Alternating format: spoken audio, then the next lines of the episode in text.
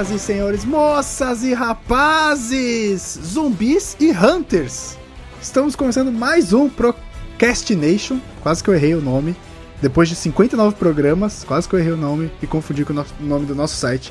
Mas acertei agora. Mais um Procrastination. E dessa vez vamos falar de Resident Evil. Vamos tentar entender como é que funciona a história desse jogo que não faz sentido nenhum se você só jogar os jogos e não for atrás de alguma fonte externa. E foi isso que a gente fez para esse podcast. A gente foi atrás de uma especialista para vocês. É isso que a gente faz aqui. E temos de convidado aqui na nossa mesa o cara que eu já disse que ele não é mais convidado. Ele chega em casa, fica de cueca no sofá, abre a geladeira e pega uma cerveja. É o Renan. E aí, galera, tirando a cueca, o resto pode ser verdade, mas. Tirando a é. cueca? não! Tirando a parte daquela situação de ficar de cueca. Caralho, o cara é íntimo mesmo, aí. né? Isso que o cara dá, fica pelado. Dá, os caras os caras falam as coisas sem pensar. Jesus, o, cara, o cara é íntimo, chega, arranca a roupa. ninguém é de ninguém! Né? É. Cara, eu tô sem graça. eu, só sei, eu só sei que eu não sei o que eu tô fazendo aqui, cara. Eu tenho medo de jogo de terror e eu joguei alguns poucos da série. Você tá aqui pra falar que você fica pelado na casa alheia, aparentemente. Não? Temos também o convidado, uma convidada especial, inédita, nossa especialista em Resident Evil. Ela que não é, por acaso, é do Resident Evil Brasil, é a Bruna. Oi, gente, tudo bom? Tô aqui como a sommelier de zumbi oficial do podcast. Ou seja, ela já provou tudo que é tipo de cérebro. E temos também o nosso dono da porra toda, o cara que não sente frio porque é peludinho, que é o Léo. Eu tô com uma puta gripe, então se até o final da transmissão virar o zumbi, ninguém repara não. E agora eu reparei que eu esqueci de falar quem eu sou. Geralmente eu sou o primeiro a me apresentar e esqueci. Mas vocês já sabem, eu sou o Luiz e eu posso falar que Resident Evil 7 é o melhor jogo que eu zerei pelo YouTube. Que jogo foda, cara. Foda mesmo.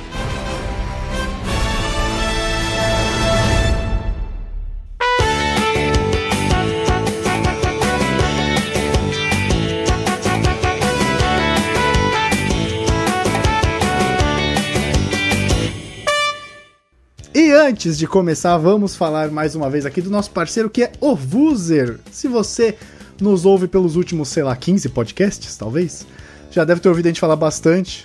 O Vuser é uma plataforma para que você disponibilize sua notícia, seu texto é, em áudio, para que as pessoas consumam mesmo assim, elas não vão precisar parar o que elas estão fazendo para consumir sua matéria.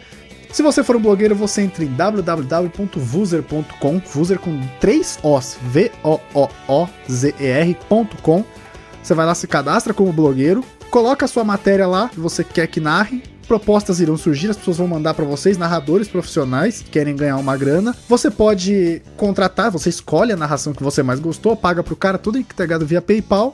Ou se você não for um blogueiro, você pode se gastar como um narrador para tirar uma grana, se você gosta de fazer locuções e afins.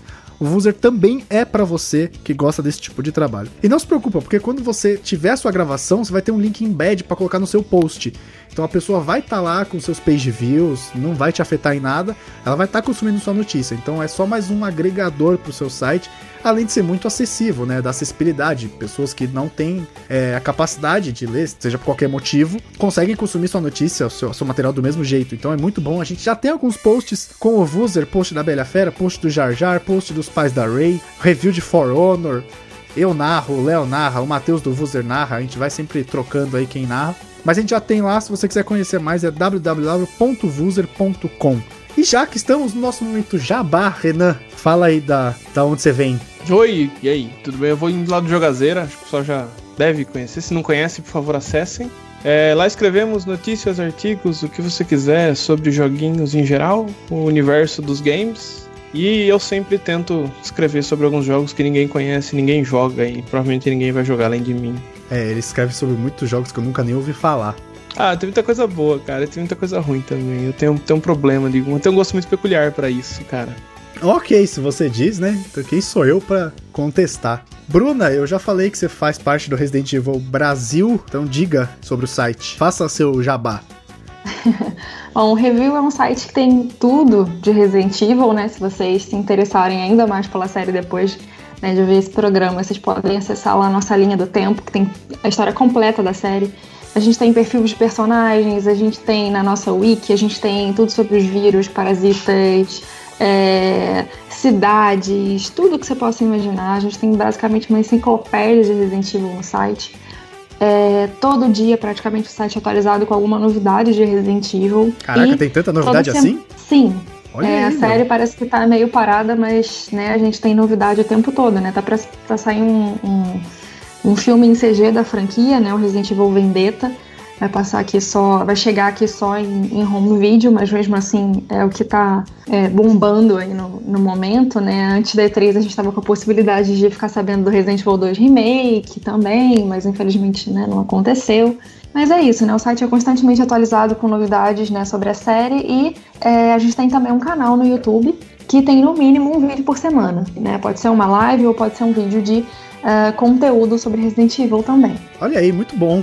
Eu, eu, eu me interesso muito pela saga, cara, de verdade. É, eu acho que é uma saga muito profunda e muito densa que você pode se aprofundar e se divertir bastante. Mas a gente vai comentar isso ao longo desse programa. Léo, você quer fazer algum jabá seu aí? Se vender? O que, que você quer falar? Não, você já fez do Procrastination, né? Que é o nosso site. E. Não, você não fez ainda, né? Não, não. Belo jabá, inclusive. Então, As pessoas estão morrendo então, pra acessar então, com esse jabá.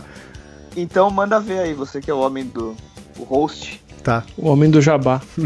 e se você não sabe, nós não somos só um podcast, como eu disse lá no começo, eu quase errei o nome, inclusive.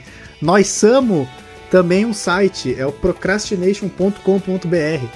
Lá a gente comenta de filmes, comenta de games. Inclusive eu estive cobrindo a BGS, remo... é, BGS não, E3, remotamente para o site. Tem alguns posts já lá sobre isso. É, postamos sobre filmes, sobre games, sobre séries, teorias que a gente encontra, teorias que o Léo inventa da cabeça maluca dele de desenhista. É, quadrinhos. É, quadrinhos, que é uma paixão dele. Inclusive, ele está desenhando neste momento em que a gente grava.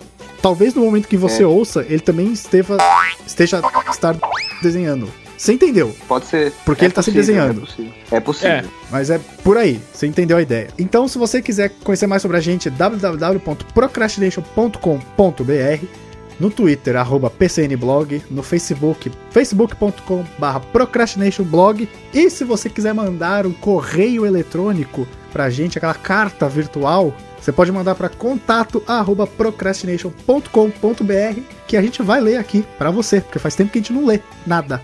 Se quiser, se quiser, mandar correio elegante, também pode, né? É isso que eu falei, se quiser mandar correio elegante. em festa junina, né? Toca a música de festa junina aí no fundo. Tamo em festa junina, então manda o seu correio elegante pra sua amada, talvez. Quem sabe você ganha um, bonito. Uma, uma exposição aqui, uma, uma vergonha em público. Pô, mas pode mandar. E se quiser mandar encomenda também, presente. Boleto. Também. Não, não, não. Não, boleto não. não boleto, boleto não. não. Boleto e processo, manda lá pro jogador. Não, pelo amor de Deus. Boleto, não quero. Processinho não, pelo amor de Deus. Mas boleto pode, né? Boleto pode, gente. Não sei se paga, mas pode. Vou mandar então também. Manda. Olha aí, Falei, todo mundo mandando corre contas risco, pro corre o risco de atrasar. É. Aí não, né, pô? É brincadeira, você bota essa banca pra depois você não pagar e fica difícil. Então vamos falar desta saga tão maluca que é Resident Evil.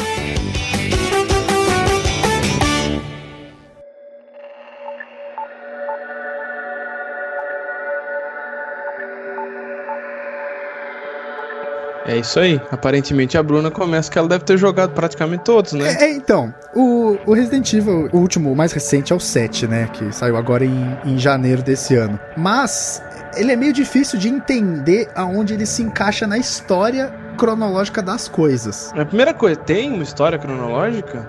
Tem. Pior que tem. Aí, aí, aí Porque, já ó, temos uma, uma, um plot twist. É, é, então, eu fiz uma pesquisa aprofundadíssima sobre Resident Evil há 15 minutos antes de começar a gravação, que na ordem de lançamento temos Resident Evil em 96 para PlayStation 1, Resident Evil 2 em 98 para PlayStation 1 também, Resident Evil 3 Esse que... eu joguei, esse eu joguei. O 2 ou o 3? O 1 e o 2. Ah, beleza. O 2 é aquele que tem uma delegacia, não é? Isso, Isso esse mesmo. Fiquei, eu fiquei fudido com uma aranha que caia do teto. Inclusive eu tomei um susto, quase infartei. Foi aí que eu descobri que eu não era cardíaco.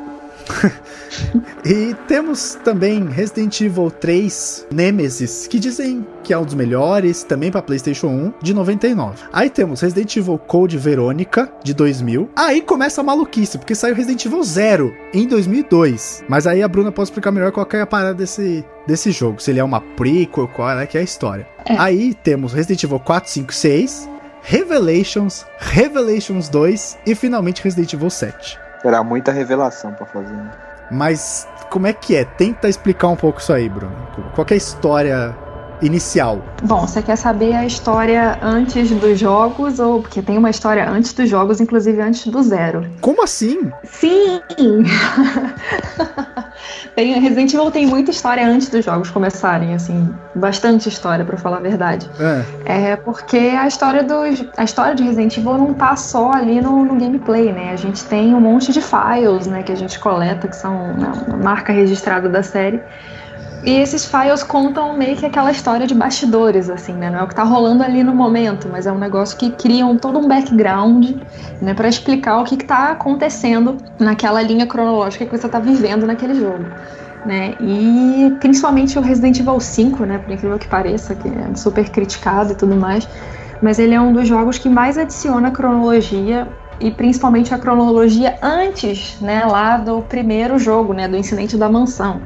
Uhum. Então, é, a história de Resident Evil começa, né? Se é que dá para dizer que começa exatamente aí, mas começa quando o Spencer descobre o vírus progenitor na África, né? É, então ele estava investigando. O Spencer ele era meio que obcecado com essa coisa de, de vida eterna e de seres superiores. Ele queria encontrar uma forma de, de encontrar essa espécie de elixir, digamos assim.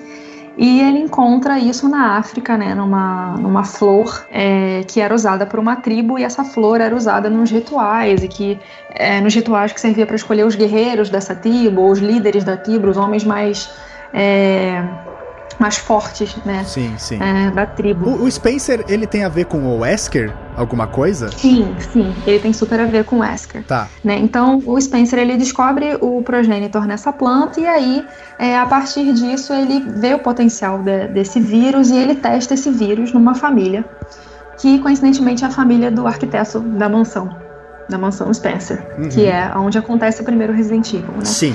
E isso. ali ele vê né, ele vê os primeiros efeitos do, do progenitor, né, um dos, dos membros da família, que é a Lisa Trevor, que é um, inclusive um dos, dos, é, dos chefes do Resident Evil Remake, sobrevive, acontecem né, aquela série de mutações e tudo mais, né, e a Lisa é considerada quase que imortal. Né, e ela fica como cobaia da Umbrella por anos e anos a fundo, é, e ela resiste a tudo, basicamente, graças a essa infecção é, com o progênito. Daí, né, vendo o potencial do progênito, o que ele podia fazer com o progênito, o Spencer funda a Umbrella, com mais certo. dois caras. O James Marcus e o. Ah, agora eu esqueci, o Edward Ashford. É, exatamente. eles, eles três. É, enfim, então a Umbrella é fundada e é, na fachada, né, ela é uma empresa farmacêutica. Sim.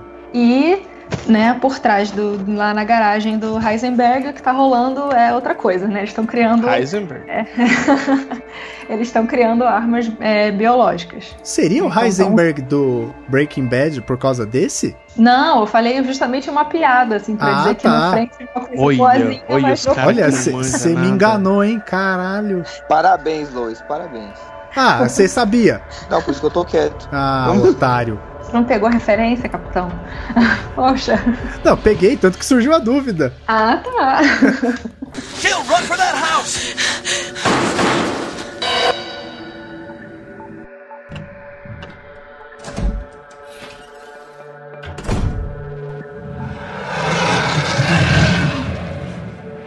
E aí o Spencer funda a Umbrella, né? Ele usa uma, como uma empresa farmacêutica de fachada, ele estabelece essa, essa empresa em Raccoon City e, e muito rapidamente né, a empresa toma conta da cidade, né?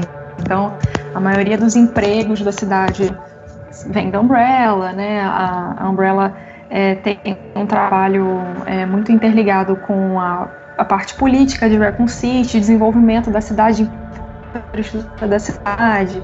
É, também está muito ligada à polícia de Raccoon City, inclusive financia é, a polícia de Raccoon City. Então ela se enraizou na cidade, na cidade de tal forma que meio que tudo é controlado é, pela Umbrella, no fim das contas, né? E é isso, né? E aí começa. E aí isso aí leva a gente até o primeiro Resident Evil, né? Que é, as coisas saem do controle.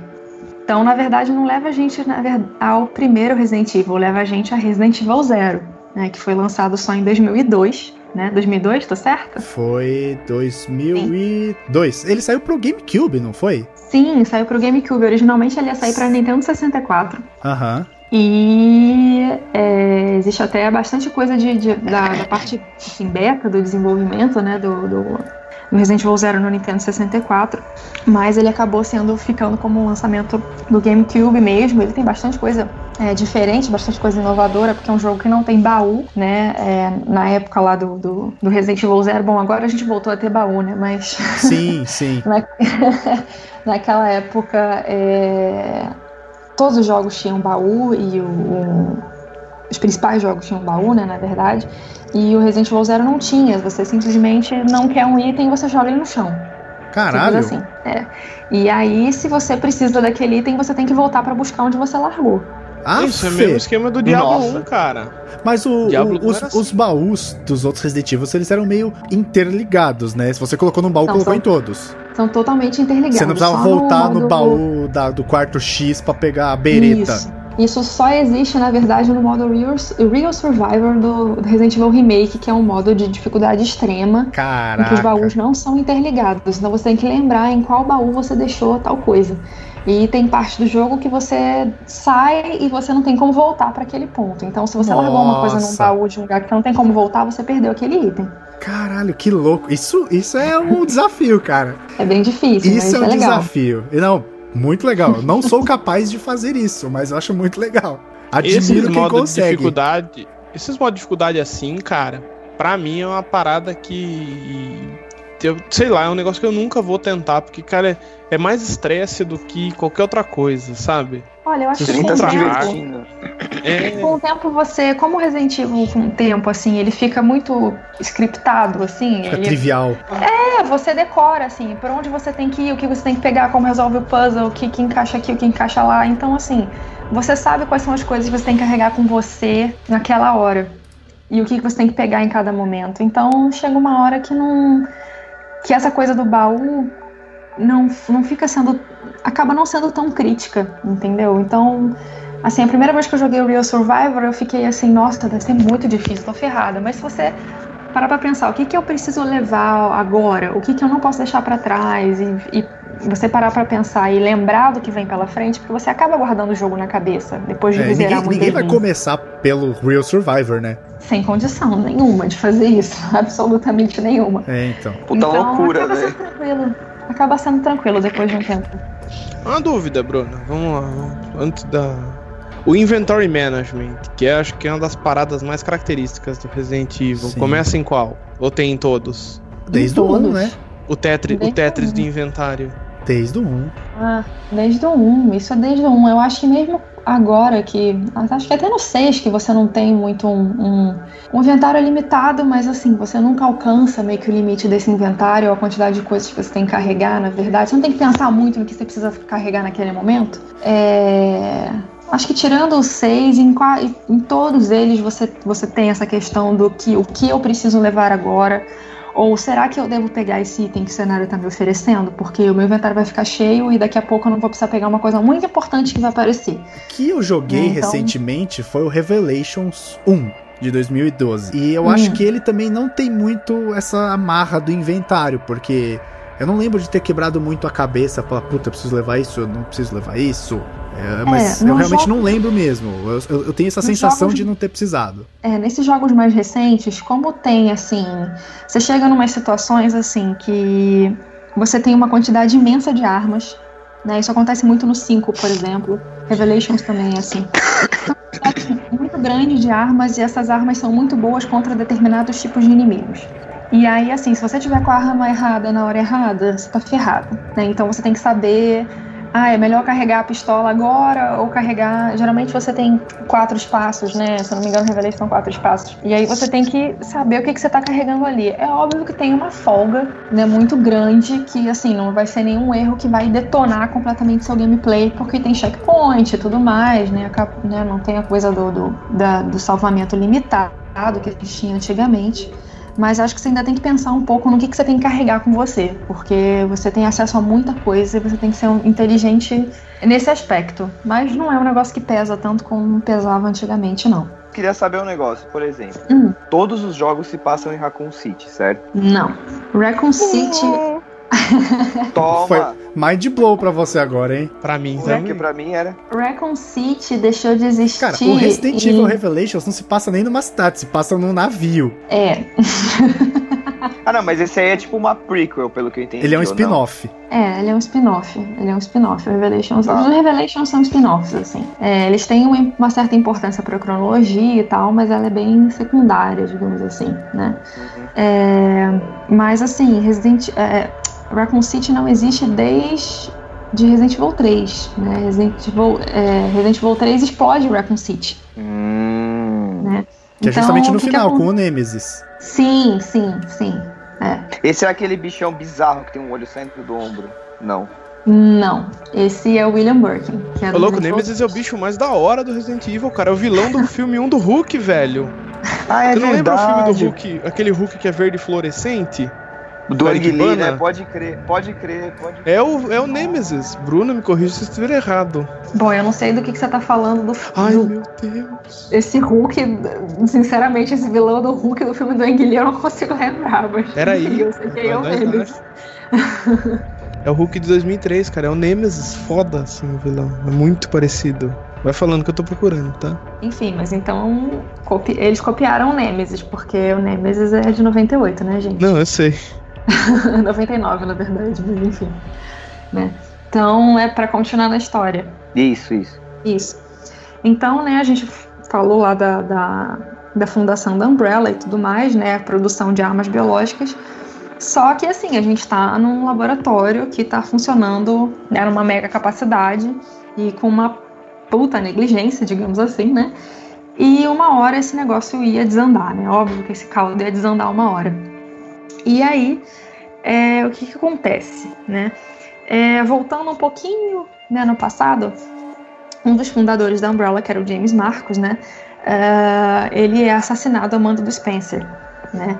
E o James Marcos foi o cara que descobriu, ou que desenvolveu o T-vírus, que é o vírus que transforma é, todo mundo, em, basicamente transforma todo mundo em zumbi em Resident Evil, né? Certo. Então, é, ele desenvolveu o T-vírus a partir do. E ele fazia os testes dele em sanguessugas, né? Sanguessugas eram as, as cobaias dele para desenvolver o vírus. Uhum. E é, uma, essa história é, é bem maluca, ela dá até um pouquinho de vergonha alheia, assim, porque é muito, é muito mambo jumbo mesmo. É, uma dessas sanguessugas que o James Marcos usou para desenvolver o T-vírus, ela vira uma sanguessuga líder, digamos assim. E com a infecção com tá o Tá de sacanagem. Sim, é esse o ponto. A, a, é da vergonha alheia mesmo, juro que é da vergonha alheia. E essa sanguessuga, ela consegue mimetizar o James Marcos, a figura do James Marcos. Nossa! É.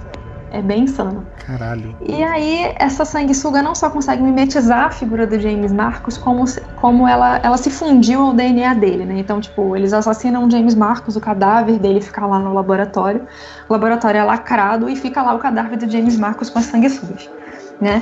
E aí, sangue, essa sanguessuga líder, né, que é a Queen Glitch, ela funde o DNA dela, o DNA do James Marcos, e aí eu não sei de onde a Capcom tirou isso, mas essa sanguessuga ela consegue, como eu vou dizer, manter as memórias do James Marcos ao ponto de que essa sanguessuga mantenha o desejo de vingança que o James Marcos tem sobre a Umbrella. Meu Deus, Rapidão, gente. É, o Kojima né? não tem nada a ver com isso aí não, né? Não, eu acho que eu acho que nem o Kojima seria capaz de um troço tão viajado, tão brisado. Que, porque que parece, né?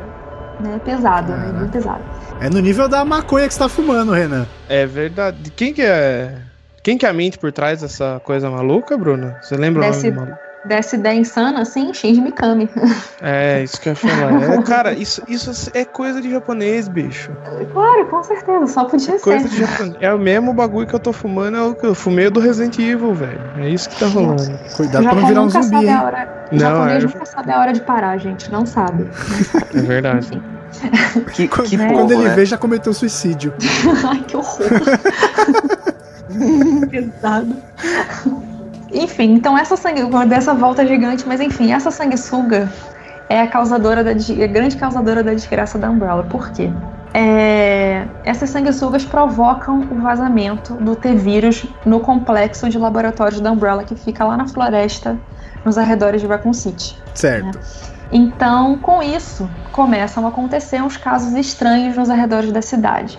Né? Então, começam a aparecer cadáveres mordidos, cadáveres mutilados na floresta. Então, as pessoas iam passear né, na, é, na floresta ou nos arredores da cidade e aconteciam aconteciam acidentes, enfim. Né? Então, a polícia de Raccoon City vai investigar. Primeiro vai o Bravo Team, que é a equipe da Rebecca, Sim. Rebecca Chambers. É que é, que é a cena inicial do primeiro Resident Evil, não é? Em live action. Não, aí já é o Bra é, já é a equipe Alpha que vai depois. Ah, né? tá. Então, o que Nós é estamos, o que Lois. Você... A gente só tá levando pedrada hoje.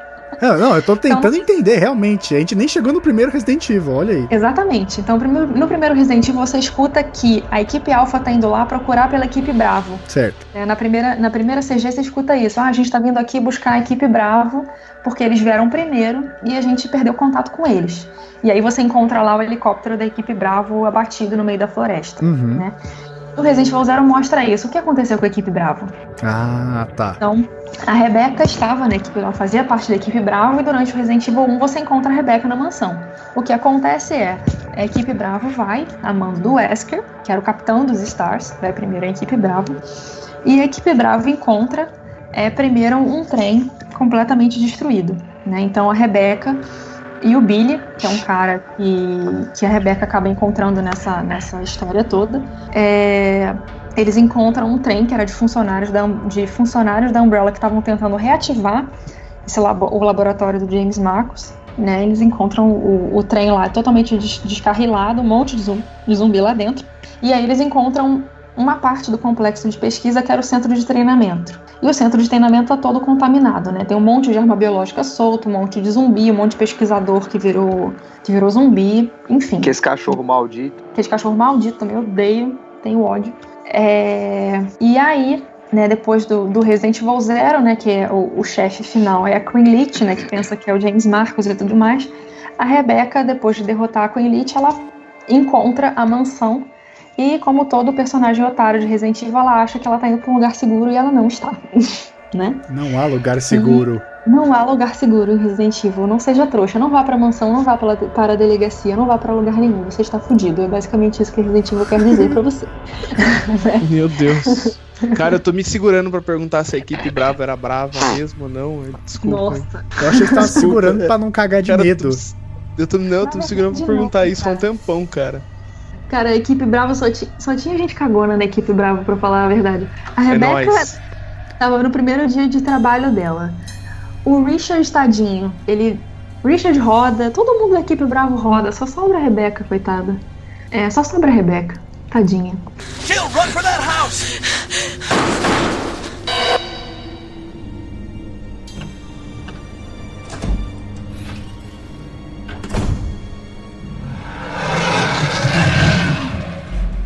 Mas enfim, é, a Rebeca vai para a mansão e a equipe Alpha, sem notícia da Bravo, vai para o mesmo local para onde, pra onde eles foram enviados. E aí, finalmente, chegamos em Resident Evil 1, graças Olha a Deus. Olha aí, que rolê.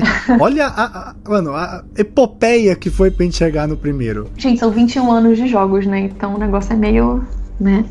Imagina, imagina que esse podcast é um podcast de Metal Gear. A gente não tinha nem chegado no. Sabe quando a gente ia chegar no primeiro? Tipo, faltando 10 minutos pra acabar, basicamente.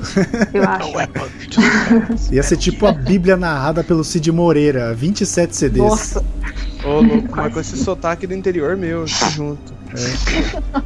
E então Deus disse, né, Renan? Então Deus disse isso aí, seu filho. que pariu. E aí, onde é que eu parei? Mesmo assim, parei no Resident Evil 1. E aí a gente chega em Resident Evil 1, né? Que a equipe Alpha vai lá para não só tentar resgatar a equipe Bravo, mas também tentar entender o que está acontecendo, né? Quem está maquinando tudo isso por trás é o Wesker. E o que, que o Wesker quer com isso, né? Ah, é, o Wesker eu, eu não entendi aproveitar. nada. O Wesker, até onde eu sei, ele, ele era líder da equipe que, man, que foi buscar a galera, não é? Isso. Mas depois ele vira um vilão? O Wesker, na real, é um vilão o tempo inteiro. Ah, tá. Não era Miguxo Porque... no começo. Nunca foi. Mano, né? a Umbrella é uma corporação evil, Lois. Não, eu, é não, caralho, mas ele foi a galera que foi. Ele mandou a galera da equipe Brava e da equipe Alpha. Ah, não, mas devia ser algum joguinho doentio, tá ligado? É, mas, vilão evil. Mas, ok, mas aparentemente ele é o nice guy, sabe? Tipo, se você não não sabe é. de tudo, quando você vê o começo mas da é história. Quer, mas é isso que ele quer que você pense. Sim. Porque assim, o que é na real o que acontece, né? O Wesker, ele não é um policial. Ele não é um agente dos Stars, como a gente acha, na real. Ele é um cara infiltrado na polícia. Né? Ele, na verdade, o Wesker originalmente ele é um cientista da Umbrella. Né? Uhum. Ele é um dos caras que ajuda a desenvolver, é, continuar a pesquisa do James Marcos depois que o James Marcos é assassinado a mando do Spencer. É, ele é um dos caras que continua a desenvolver a pesquisa do T-Vírus junto com William Birkin, que é o pesquisador do Resident Evil 2, que virou o monstro do olhão no ombro. Hum. Né? Então o Wesker ele meio que chega num limite assim do, do conhecimento dele, porque o Birkin era um cara muito genial, assim. O William Birkin era um, um, um baita de um prodígio. E ele meio que não consegue mais acompanhar o Birkin. E o Wesker ele também fica intriga, intrigado com o que na real o Spencer quer alcançar. Tipo, ele acha que o Spencer, o jogo do Spencer não é só fazer arma biológica e ficar rico. Ele acha que tem alguma coisa maior por trás, né? E aí o Wesker ele quer sair daquele campo é, de ficar na bancada fazendo pesquisa e ele quer ir para um campo, para uma área um pouco mais é, de influência da Umbrella, né? E aí ele vai e se infiltra na polícia, né? Então é, o Wesker era o cara que impedia que as investigações, as investigações chegassem até a Umbrella ou que a polícia batesse na porta da Umbrella para e acabasse descobrindo alguma coisa, né? E aí o que que acontece, né? Com o vazamento do vírus não tem meio que muito o que fazer. Então que o Wesker decide falar, bom, esse troço já vazou, já tá tudo solto mesmo. Vamos vender, né, esse negócio, vamos aproveitar, né? Vamos levar uns caras bons, soldado bom, treinado tal. Vamos testar essas armas biológicas contra esses caras. Né? E aí, antes meio que deles se desfazerem né, daquele complexo e abafarem tudo, eles levam os melhores soldados de Raccoon City, que eram os Stars, para testar as armas biológicas que estavam soltas ali, que acabaram escapando contra esses soldados, né? Afinal, as armas biológicas são produtos de guerra, né? Então ele queria mostrar a eficácia daquilo, né? De alguma forma, coletar dados. A, a, ganância humana, ela vai ser o fim da raça humana, eu tenho certeza disso. Nunca duvide da ganância. E vai terminar em zumbi, provavelmente. Aparentemente vai, cara. o ser humano, quando quer mostrar que ele é foda, ele vai fuder com tudo. Já deve ter umas pesquisas muito loucas aí, uns zumbis muito loucos já sendo desenvolvidos em algum lugar, cara. Área 51 tá aí pra isso. Será, cara? Será que tem? Será que tem? I want to believe, cara. É, ia ser louco, né? Não, Na verdade, não, não ia, não. ah, acho que meio que ia, vai. Cara, só ver o primeiro episódio do Walking Dead, cara. Sim, cara, incrível. Incrível nada. Tá cagaço. Jill, run for that house!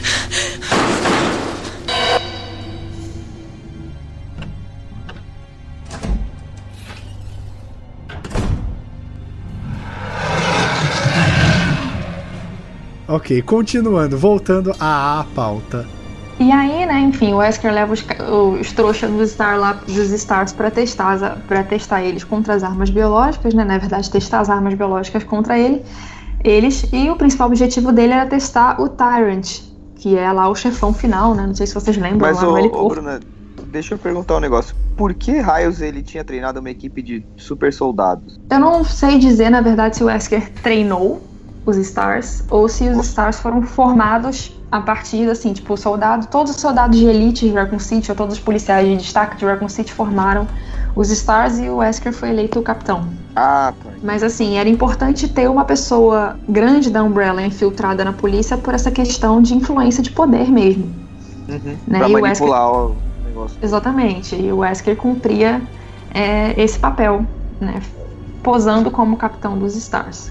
É, então, né, ele, é, o o objetivo final do Wesker é testar o Tyrant, né, e ele acaba falhando, né, nesse momento o, o Tyrant perde pro, pro, pros Stars, né, pra, pra Jill, pro Chris, pro Barry e pra Rebecca, que são né, os so, sobreviventes, né, é, do incidente da mansão, e os Stars voltam, contam o que aconteceu e ninguém acredita neles, né? Porque a polícia de, o alto escalão da polícia de Raccoon City está todo comprado pela Umbrella, né? Principalmente o Brian Irons, que é o delegado é, de polícia, que é um dos personagens do Resident Evil 2, né? Não sei se vocês lembram dele, que é um gordinho barbudinho, que tem uma sala, né? Um monte de animais empalhados e tal. Era um cara que gostava de taxidermia bem, bem ruim das ideias, o cara, né? Bem creepy. Bem creepy mesmo, né? Então, com a polícia comprada, né, a história dos Stars não, tem, acaba não tendo credibilidade nenhuma. E eles passam, né, a, a ir atrás de, de qualquer forma possível para é, tentar provar a culpa da Umbrella, né? Então, eles meio que se separam e cada um segue seu rumo para tentar é, fazer com que a Umbrella cumpra, né, é, pague esse, pelos crimes que ela está cometendo, né? Então, mas a Jill é quem permanece em Raccoon City. Só que enquanto a Jill está em Raccoon City, ainda tentando, né, descobrir o que, que é, como uma forma de fazer a Umbrella pagar, é, acontece, né, o, o, vazamento viral acaba atingindo a cidade por uma série de motivos, né? Porque uma hora a infecção vindo da floresta e acabar chegando na cidade, né? Porque o T-vírus infecta muita coisa, basicamente qualquer espécie animal é infectada pelo T-vírus, então você tem um vírus solto numa floresta.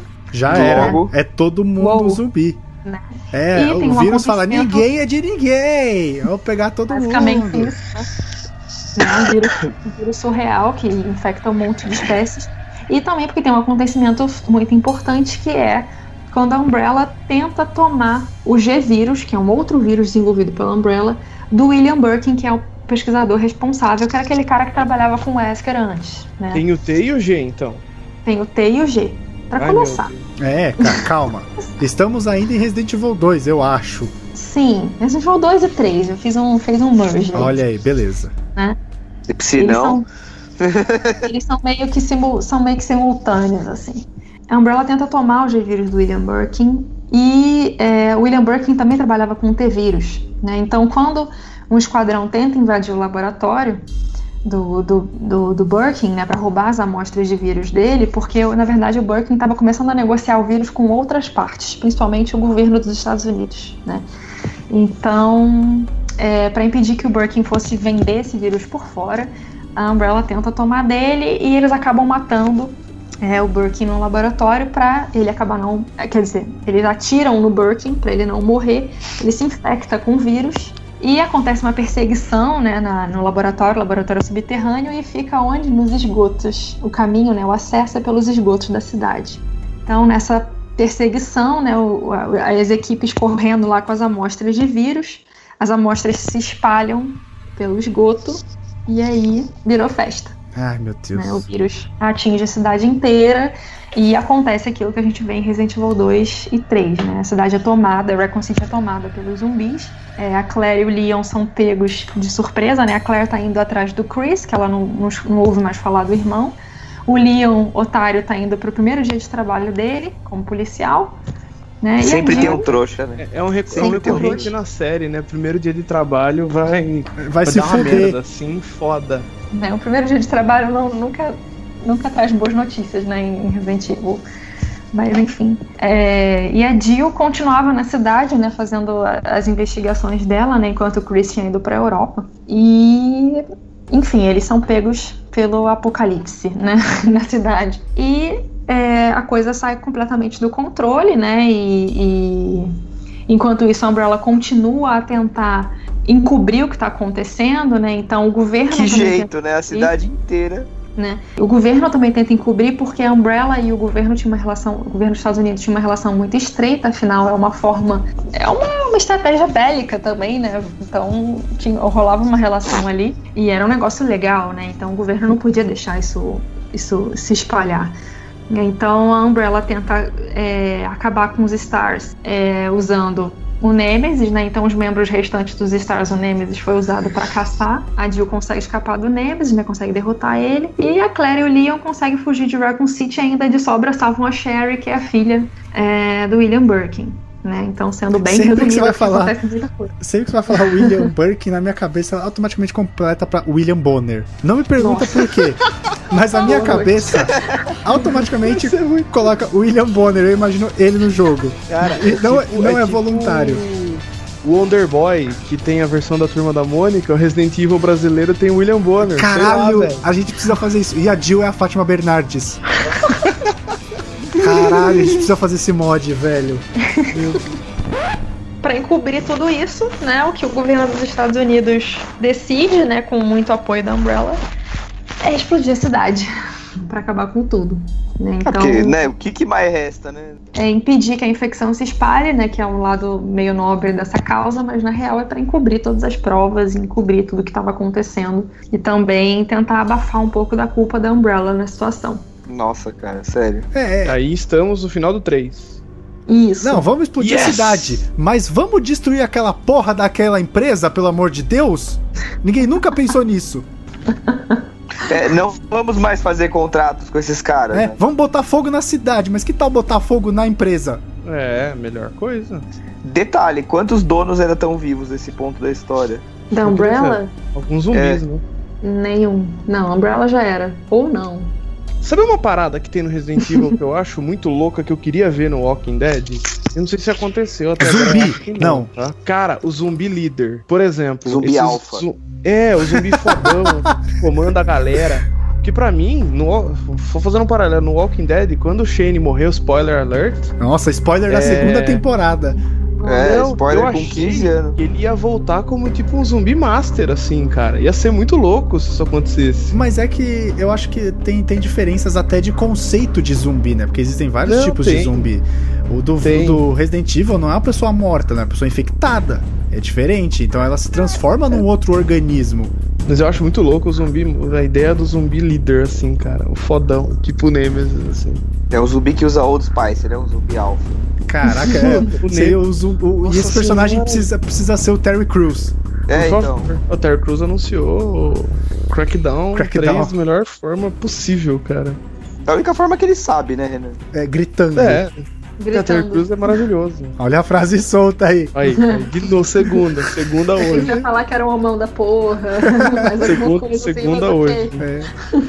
Vamos lá, É. tá difícil. Renan tá gosta de ficar pelado na casa alheia e acha o Terry Crews maravilhoso. Mas vamos em frente, não sou ninguém para julgar. Sim.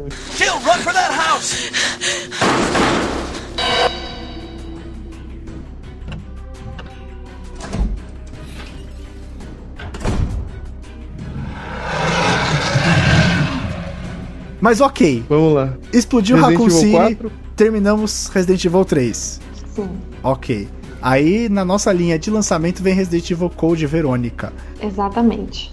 Que não tem número, mas é importante pra cronologia. Certo. Vai entender, né? Because of reasons. É, just because. of- just because, né? Mas é, Resident Evil Code Veronica é importante porque a gente achava que o Wesker tinha morrido no primeiro Resident Evil, né? Porque é, o Wesker, quando ele tira o Tyrant da cápsula, né? Na cápsula de cultura que ele tá lá no laboratório, o Tyrant ataca o Wesker. E a gente olha e fala, ah, se fudeu, haha, trouxa, me trouxe aqui, o Tyrant te matou, seu idiota e tal. Mas não, o Wesker não morreu no final do primeiro Resident Evil. Na verdade, assim, ele até morreu. Ele até morreu, assim, só que ele voltou à vida. Tá, mas não como zumbi. É isso que eu ia perguntar, Não como zumbi? Como um zumbi. Não como um Ah, zumbi. porra, se deu, se deu bem, cara, porque, né? Porque, né, nesse mundo bem. fudido. Nesse mundo, cara, o melhor que pode te acontecer é só morrer. Que assim, o Wesker ele não é, ele é infectado, lógico, ele tá infectado por um vírus, mas ele não tá, ele não é um cara comum e ele também não tá infectado por um vírus comum. Por quê? O Spencer, naquele, nesse, no, no plano dele de encontrar esse elixir pra uma construir uma raça superior, ou uma raça imortal, né? Talvez. Ele escolhe a dedo pessoas ah, ou crianças de famílias que ele considerava que tinham uma genética superior ou uma genética é, que tinha uma, como é que eu vou dizer assim, O cara era tipo É uma Hitler procurando a tendência. Ariana. É, isso. Basicamente isso, né? Basicamente isso, assim, que ele considerava que tinha uma genética com uma propensão a, a ser essa, essa, esse grupo de eleitos que ele poderia alcançar usando o vírus, né? O progenitor que ele encontrou na planta, né? E aí, enquanto rolava o negócio das armas biológicas, né, o Spencer conduzia lá é, super secretamente a pesquisa para esse vírus, né? Que o objetivo final deles, na, nele, na verdade, era isso. né? Então, enquanto a gente achava que a fachada era a empresa farmacêutica, na verdade a fachada era também. As armas biológicas eram uma segunda fachada. Era da- a fachada da fachada, tinha um caixa Fachada da 3 na fachada. empresa. É tipo, é Fachada tipo um. Inception de fachadas, assim, né? Inception Ah, de né? planos malignos e tal. Né? E o Wesker era uma dessas, dessas crianças. Em um determinado ponto da vida, o, o, o Spencer oferecia uma, é, uma dose é, de, De um cachaça, vírus experimental não. derivado do. Não, ele, o Spencer não queria comer criancinha, ele queria fazer outra coisa. Ele, ele é empresário, não é padre, velho. Jesus amado, pra onde andou esse podcast? Gente. Enfim, Eu não falei comer criancinha nesse sentido, gente. Eu falei comer criancinha no sentido meio. Gastronômico. É meio a coisa tal, mas ok. Enfim, aí é, ele em determinado ponto da vida, né, para uma dessa, para uma dessas crianças, ele oferecia uma dose desse vírus, de um vírus derivado do progenitor, né, uma uma estirpe, digamos assim. E esse dia, o dia do Wesker chegou, né? Então, com a crise que a Umbrella estava passando, né, com o vírus vazando e com a iminência de tudo ser descoberto e tal, o Wesker falou, cara, eu vou cair fora, eu não vou ficar ligado à Umbrella, eu vou parte se eu ficar, eu vou afundar junto com esses caras, né? E aí, o Spencer se aproxima, aproxima do Birkin, que é o pesquisador do 2, e fala, olha, você vai oferecer esse vírus pro, esse vírus pro Wesker. E você vai dizer pra ele que ele vai ter que se infectar e ele vai ter que é, sofrer um dano muito grande que vai deixar ele à beira da morte. E com isso, é, ele pode renascer e ele vai renascer como um ser, hum- como um, um ser. Ele pode renascer, simplesmente renascer, né? E aí ele vai poder for- forjar a própria morte, poder viver escondido, fazendo o que ele quer, ou ele pode voltar como um ser humano superior. Meu Deus, por quê? Exatamente, por que japoneses? Por que inventam isso? E aí é, o Birkin né, chega lá como amigo do, do Wesker e fala, cara, tem uma proposta muito boa pra te fazer, entendeu? Tem Que esse amigo. negócio aqui, né? E aí eu acho que é uma boa você tentar isso aí. E aí o Wesker cai na conversa do, do Birkin e ele usa o vírus, né? E o que acontece ali quando, quando o Wesker é atingido pelo Tyrant é justamente isso, né? Ele é, tem ali o momento em que ele, a vida dele é deixada por um fio, né? Ele praticamente morre e o vírus traz ele de volta à vida. E ele volta como o Wesker absurdo, fodão que a gente vê no Code Verônica e depois a gente vê em outros jogos, provavelmente no Resident Evil 5. O Code Verônica não explica isso. O que explica isso, na verdade, é um outro jogo chamado Resident Evil Umbrella Chronicles. Que é ruim, não é? Não, cara, é muito bom, eu gosto bastante. É um joguinho on Rails que ele não só resume assim a primeira trilogia da série, como também é, ele cria uns capítulos a mais, assim. Então você revive as coisas do dos três primeiros jogos, mas você também é, ganha uns capítulos que preenchem lacunas, assim. Então você sabe o que aconteceu com o Wesker quando ele não morreu na mansão.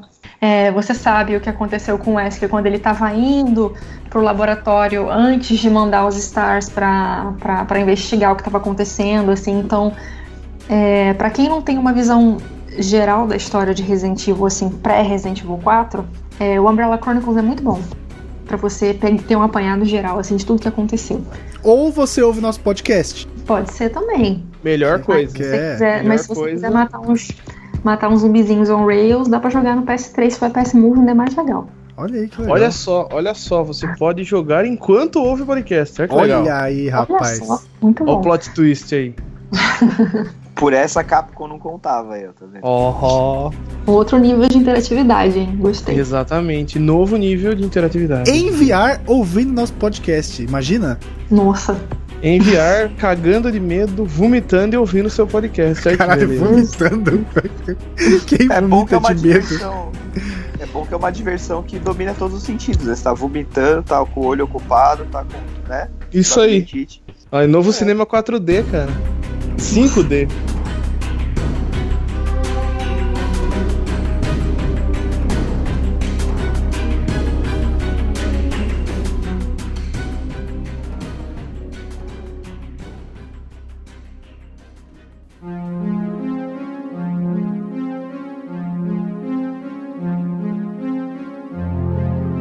Estamos na história do 4 ainda? Eu já tô confuso, Não, cara. A gente nem chegou no 4 ainda. O 4 vem Ah, depois que. Rapaz. Uh, depois que o Raccoon City é explodida, né? Então o Raccoon É que- City acabou. Fala. Eu ia falar o 4 é o do ZT, não é? Que o bicho explode a cabeça e sai aqueles negócios estranhos. Ah, sim, é o do Las Que é a do Plagas. GameCube. Isso, exatamente. GameCube, verdade, é, não, do PS2. Ele fez acho que é muito sucesso no acho que é o PS2. jogo com- Eu acho que é o jogo com mais plataformas e re-releases da história, assim. É. Depois de. Puta, qual que jogo tem? Depois de Terraria. Se você diz. Nossa, Terraria, você foi longe pra caralho, hein? Amo Terraria, amo Terraria. ó, só fala, só pra situar vocês aí, ó. Resident Evil 4, ele tem lançado 2005, original, e vamos lá, vamos começar os releases aqui. Ele saiu pra GameCube, Play 2, Windows, Wii, Zibo, iOS, Play 3, Xbox, Android, Play 4 e Sony.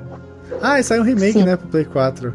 Ele saiu no Zibo, cara. O Zibo, Que quem Zibo? lançou alguma coisa no Zibo? Eu não sei. Tá Gente, re- saiu no Zibo, mas assim, o remaster do Resident Evil 4 PlayStation 4 é tipo assim, sabe quando você, você ganha um presente? E aí você é miserável, e aí você tira o Durex com cuidado, e aí você guarda aquele papel, e aí você embrulha um presente? Outro presente com aquele papel? Ah. Só que o remaster do, do Resident Evil 4 pra Play 4 é tipo assim, você já fez isso 10 vezes. Não dá mais. Tipo, chega, né? Chega, não aguento People, mais remasterizar stop. esse negócio. Just stop. Por favor, pare. Né, Chega. Já deu. Olha, a pauta chegou. Caraca! Esse Gmail tá de sacanagem comigo. É local web ou é Amazon o host, Bruno? O, o- o do Gmail deve ser um PC, um Pentium Não sei. 3. Ah, o nosso, o host da, do, do e-mail do review. É. Ai, como é que é o nome mesmo? O meu demora tipo uns 10 minutos, assim, não horas. Esqueci. Esqueci agora qual é o nosso host. Na real, Ah, não, suave. Só de curiosidade. esqueci. Well, Onde a gente tava? Assim, eu falei da ressurreição do Wesker, né? isso. Acho que foi. Isso é, isso é basicamente o que o Code Verônica tem de mais importante. Assim, o T Verônica, ok, é mais um vírus, né? E fala da família Ashford, né? Que é uma família de fundadores da Umbrella, né? E tem a Alexia, que é, é uma menina prodígio, assim como o Birkin, e ela desenvolve um outro vírus que é o T Verônica, né? É, e aí o Wesker, a, a Claire vai, acaba a- caindo né, nessa, nessa enrascada de, de se envolver com os Ashfords, porque é, ela tá indo atrás do Chris, continua indo atrás do Chris, né? Porque eu não entendo, a Claire não consegue mandar uma SMS pro irmão dele perguntar onde você tá. entendo As isso, soluções mais triviais, né? né, assim, manda um MSN na época, né? Manda um ICQ. Pô, não era, cara, não era tão sei. difícil, né? Não era tão difícil encontrar uma pessoa assim. Enfim, a Claire indo atrás do Chris, ela acaba sendo. Ela invade uma, um, um dos laboratórios da Umbrella, ela é, ela é presa, é, acaba sendo é, aprisionada por, pelo, pela Umbrella, né? E aí ela é mandada para Ilha Rockford, que é uma base, uma das bases da família Ashford. Né? E aí ela acaba se envolvendo em toda essa situação com, com os Ashfords e o T. Verônica, né? Para ser bem resumida. E o Wesker tá nessa jogada porque depois que ele forjou a própria morte, é, ele começa a tentar reunir vírus feitos pela Umbrella ou não, né? E aí também é por isso que ele tá metido em Resident Evil 4. Né? O que acontece em Resident Evil 4? Como Raccoon City explodiu, né, não tem mais como a gente desenvolver a história da Umbrella em Raccoon City, né? E aí ah, o governo dos Estados Unidos meio que abandona o barco com a Umbrella e deixa a Umbrella se ferrar sozinha. Claro, né? Quem Óbvio. não sabia? Né? Mas botar Então, fogo elas- naquela porra ninguém quis. Não. Enfim, a Umbrella acaba sendo. As investigações acabam concluindo que a Umbrella era responsável pelo que aconteceu em Raccoon City. A Umbrella vai à falência, né, é desmantelada. E aí a gente começa Resident Evil 4 com a Umbrella acabada, né, a Umbrella desmantelada.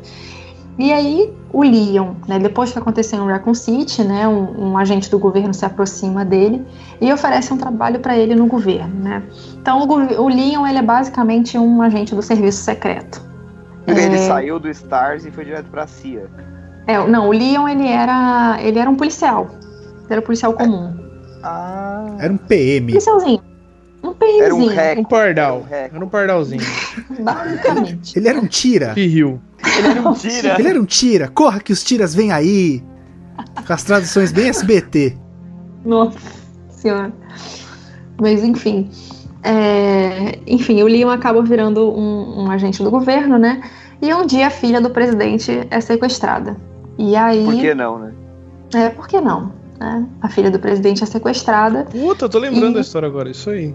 O Leon é Nossa. o cara enviado, né, pra resgatar a filha do presidente. né? E aí eles fazem aquela coisa da missão de um homem só, porque, né, tem que manter a discrição, né? Como é que o presidente vai admitir que a filha dele foi sequestrada por um bando de ralé que usa pau e inchada, né? Enfim. É, o Leon, nessa que ele vai salvar, vai tentar salvar a Ashley, salvar a filha do presidente, ele descobre que alguma coisa biológica, né, tá rolando lá. Existe um parasita nessa, nessa vila para onde a Ashley foi levada. E é um parasita que tem duas espécies, digamos assim, né? Uma, uma espécie que é controlada e uma espécie que é controladora. né? Então, o indivíduo que é infectado com a, pla- com a plaga, as plagas, que é controlada, fica sujeito às ordens de quem tem a plaga controladora. E o que eles Mas isso não fazer... tem nada a ver com a. Isso não tem nada a ver com a Umbrella, né? Isso não tem nada a ver com a Umbrella. Isso é um parasita natural que existe naquela região. Ah, dessa É. vez eles estão limpos. Isso, dessa vez não tem nada a ver com a Umbrella. E aí, é, o que, que, os- que, que esses caras querem fazer? Essa seita, Los Iluminados, eles são basicamente terroristas, né? Eles são basicamente, sei lá, o Estado Islâmico, assim, os caras. E eles querem acabar com o domínio norte-americano sobre o mundo e tal, aquela coisa bem ridícula mesmo. Malditos E- imperialistas. É, tipo isso. E aí eles querem infectar a Ashley e mandar a Ashley infectada de volta para os Estados Unidos, tipo um cavalo de Troia. Caralho. Hum. Justamente, É tipo justamente pra ela disseminar o vírus. Disseminar o parasita, né? Sim. E aí, digamos assim, a cúpula né, do, do, do, do governo norte-americano ficaria sujeito ao comando do cara que tem a plaga controladora, que é o Osmond Cedar, que é o líder da seita. Né? É um belo plano. É um belo plano, é um dos planos mais inteligentes da série, digamos assim. assim o Resident Evil 4 tem as tosqueiras dele, mas isso realmente foi brilhante. E aí, enfim, é, o Leon tá lá e aí, putz, ele encontra a Ada, que achou que tinha morrido no Resident Evil 2, né? O crush dele, ele reencontra o crush. E é, o Wesker também tá metido nessa história. Por quê? Né? O Wesker tá interessado no Las Plagas. Né? E a Ada tá lá supostamente para pegar é, Las Plagas pro Wesker também, né? Na verdade, não, ela trabalha para uma outra empresa, enfim, ainda não tem um lado muito bem definido nessa história. É, então, enquanto assim, é- o que marca assim até mais ou menos o Resident Evil 5, né? é, a gente tem nos três primeiros jogos a história do, é, do arco de Raccoon City, o fim da Umbrella, né?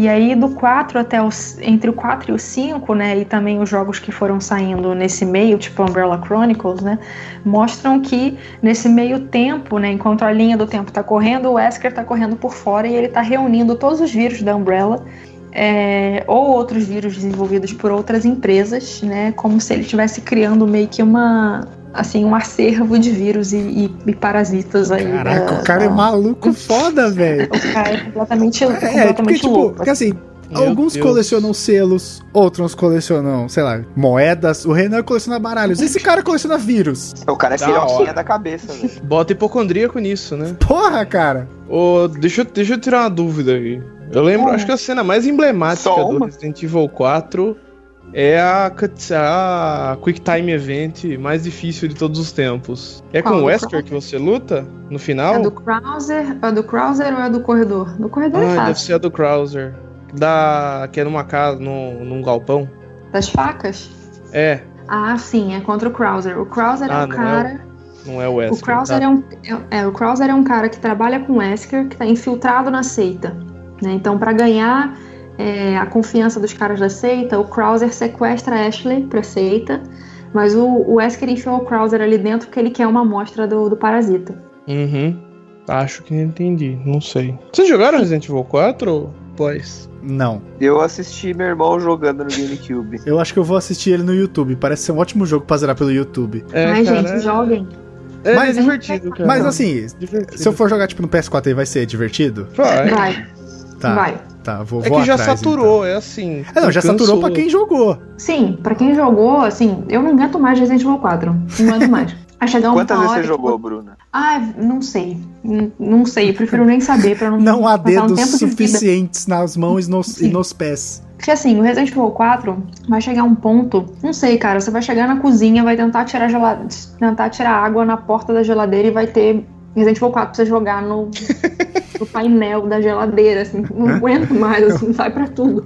E Skyrim. Então, Resident Evil 4 Junto com cenas Skyrim. mais desesperadoras do- da série, que é o aquele caminhão descendo descendo a ladeira que você tem que atirar no motorista, cara. Acho que é uma das cenas mais difíceis pra mim. assim, Vamos- vamos já- jogar, Léo? no 5. Quê? Vamos jogar? Não. Vamos? Próximo.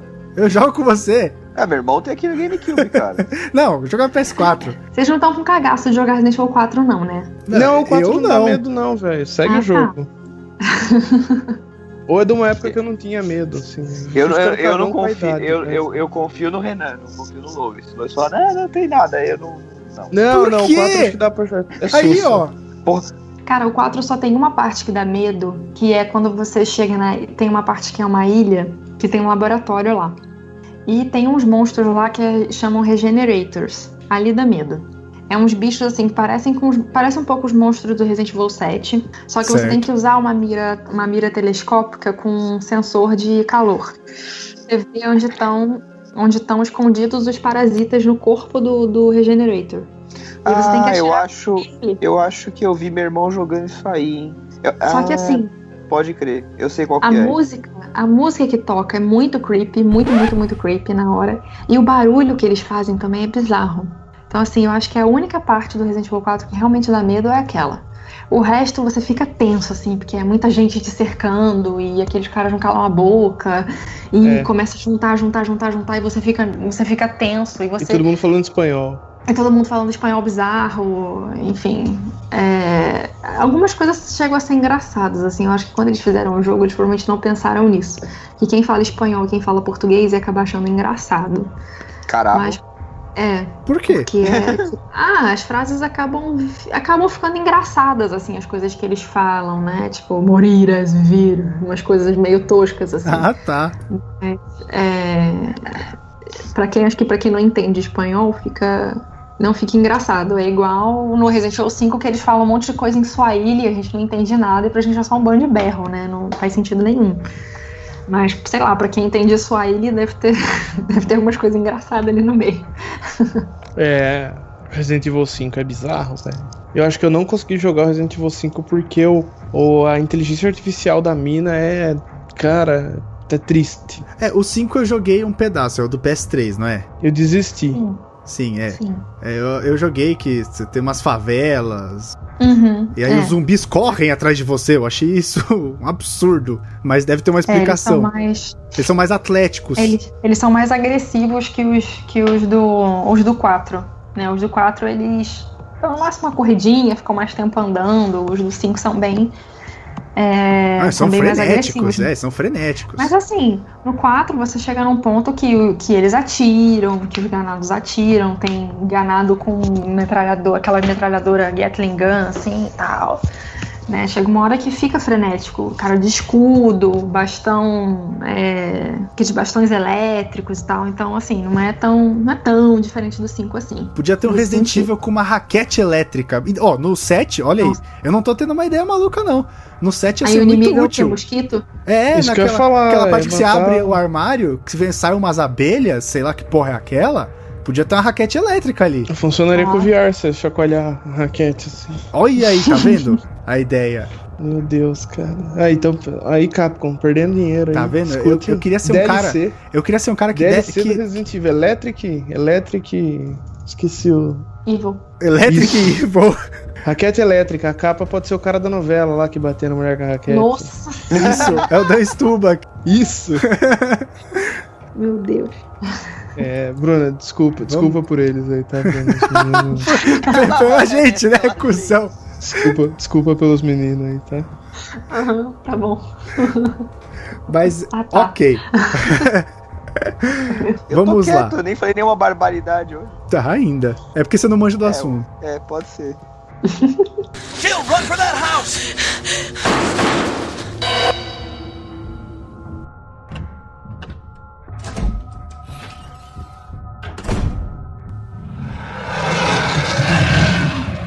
Mas on- onde, onde estamos? Terminamos Resident Evil 4? A gente tava no 4, né? Enfim, mas é... como eu falei, né? O cara queria mandar a Ashley de volta, ele não consegue, porque obviamente o Leon salva o dia. É, E o Wesker tá lá no, no fundo, plano de fundo, tentando mais um, um micro-organismo, né? No caso, Las Plagas. Né? E aí a gente vai pro Resident Evil 5. Né? O que que acontece no Resident Evil 5? É, ele é um, um jogo muito decisivo, assim. Eu acho o 3 é um jogo muito decisivo porque o Raccoon City explode.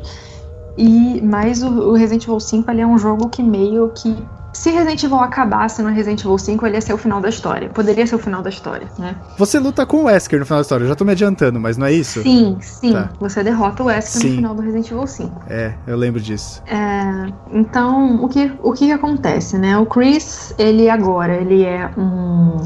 Ele é um dos líderes da BSAA, que é uma organização mundial que Uhum. combate o O, bioterrorismo. o, o Chris é o do Resident Evil 1.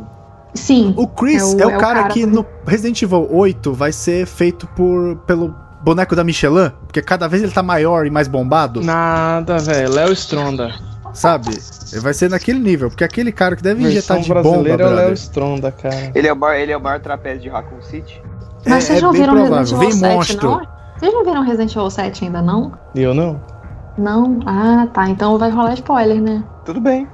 O Ah, do então jogo, tá. do Resident Evil 7? Sim. Ah, eu já, já zerei pelo YouTube. Hum, mas os eles não, vai rolar spoiler. A gente põe um alerta de spoiler, então. Então a gente vai falar Ah, de tá. Resident Evil 7 agora? É isso? Não, tamo não, no peraí, deixa eu 5. falar do 5 primeiro. Ah, então Calma lá, cara no- pálida.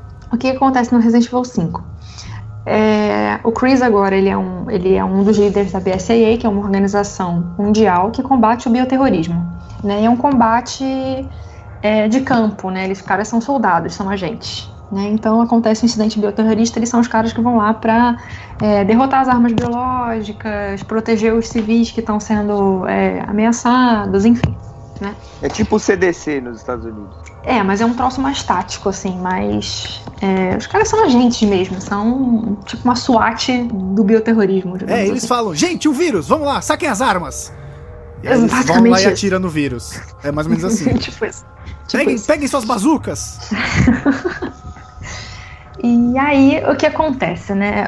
O, o Chris fica sabendo que é, a BSA, na verdade, fica sabendo que tem é, tá acontecendo um incidente estranho na África, né, numa vila de uma cidade chamada Kijuju, é, que aparentemente é, tá tendo um surto de las plagas por lá. E é, isso pode estar ligado a um comerciante de armas biológicas que é o Ricardo Irving, né? E aí, na verdade, o Chris está indo lá para prender o Ricardo Irving, prender esse cara. E ele vai ter a ajuda de uma agente local também da BSAA, que é a Sheva Alomar, né? Que é a parceira do Chris no jogo. E aí, no Resident Evil 5, é, você chega em Kijuju, né? Você objetiva ir, per- ir prender o Irving e tudo mais, e o Chris continua a investigar. E ele começa a ver que tem caroço naquele angu, que o negócio não deve ser só o Irving. Principalmente porque ele começa a ter pistas de que, ah, eu não contei uma coisa muito importante, né? Muito importante antes do Resident Evil 5 começar. É, o Chris já tinha achado que a Jill tinha morrido. A Jill do Resident Evil 1 também, parceira do, do Chris no Resident Evil 1. Por É. quê? Ah, o Chris e a Jill, né, os dois fazendo, já fazendo parte da BSAA, eles começam a caçar o Wesker, né, que eles sabem que o Wesker é um cara, é, que o Wesker continua vivo e que ele é um cara perigoso porque ele tá juntando essa quantidade enorme de vírus, né, e ele Que é o alimenta- único que escapou, né? do- da é o único da, da, da, da era da Umbrella que escapou, né? Que continua vivo, né? E o Wesker também tinha uma coisa muito importante, ele tinha todos os dados da Umbrella. né? Então, antes da, da de, Raccoon- de- Depois que o Raccoon City explodiu e tudo mais, o Wesker conseguiu reaver todos os dados da Umbrella. Então, ele, além dele ter todos, o- todo o material biológico da Umbrella, ele tinha os dados de pesquisa. Então, se ele não tivesse na mão, ele conseguiria desenvolver, digamos assim. É, então, ah, os dois no encalço, né, no encalço do, do, do Wesker, eles acabam, é, acabam, me perdi. Ah, sim. Do Wesker acaba acontecendo o embate, eles encontram o Wesker, na verdade. É, e nesse, nesse confronto, a, a Jill acaba se sacrificando para proteger o Chris, né? O Wesker ia matar o Chris e a Jill se sacrifica é, para matar o para tentar impedir o Wesker de matar o Chris. E o Chris acha que a Jill morreu, né? E aí ele começa a encontrar pistas também no meio dessa investigação de que a Jill pode estar viva. E aí ele continua investigando, ele e a Sheva vão a fundo nessa história e eles descobrem realmente que o Wesker está envolvido com aquele incidente em que Juge ele tinha laços com, com o Irving e uh, que o Wesker, na verdade, agora está trabalhando com uma empresa chamada Tricel, que é um puta conglomerado farmacêutico, que assim, que é tipo uma umbrella a nível mundial, né? E ele está usando a Tricel para desenvolver armas biológicas e, na verdade, ele está usando a Tricel para desenvolver um novo vírus né? Que é um vírus que ele acredita que vai fazer uma seleção, não uma seleção natural, mas uma seleção artificial no mundo, né? tipo assim, ele vai espalhar aquele vírus no mundo inteiro. Quem for digno de ser um ser humano superior, mais ou menos o plano do Spencer, basicamente o plano do Spencer, né? Quem for digno. estamos do vírus até agora, Bruno? Só para situar a, gente, a galera aí. A gente já falou do T, a gente já falou do G, a gente já falou do Las Plagas. E esse que eu tô falando é o vírus Uroboros. Ah, já não, é, já não é mais T-vírus, E-vírus. Já tá. não é mais T-vírus, né? E é um, um, um, vírus muito parecido com o progenitor, ele também tem origem na mesma planta, né? O Wesker foi atrás das origens da Umbrella é, para desenvolver esse vírus com o auxílio da, da Tricel. Gente, mas qual é o problema desse cara? Né?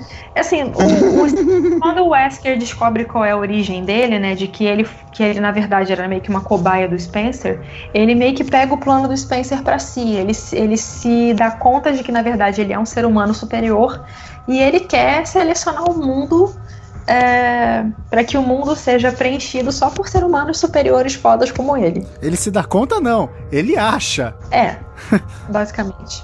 Ou seja, né? faltou amor em casa. Faltou um abraço. Faltou. Faltou. Ou faltou outra coisa também. Caralho! Mas enfim.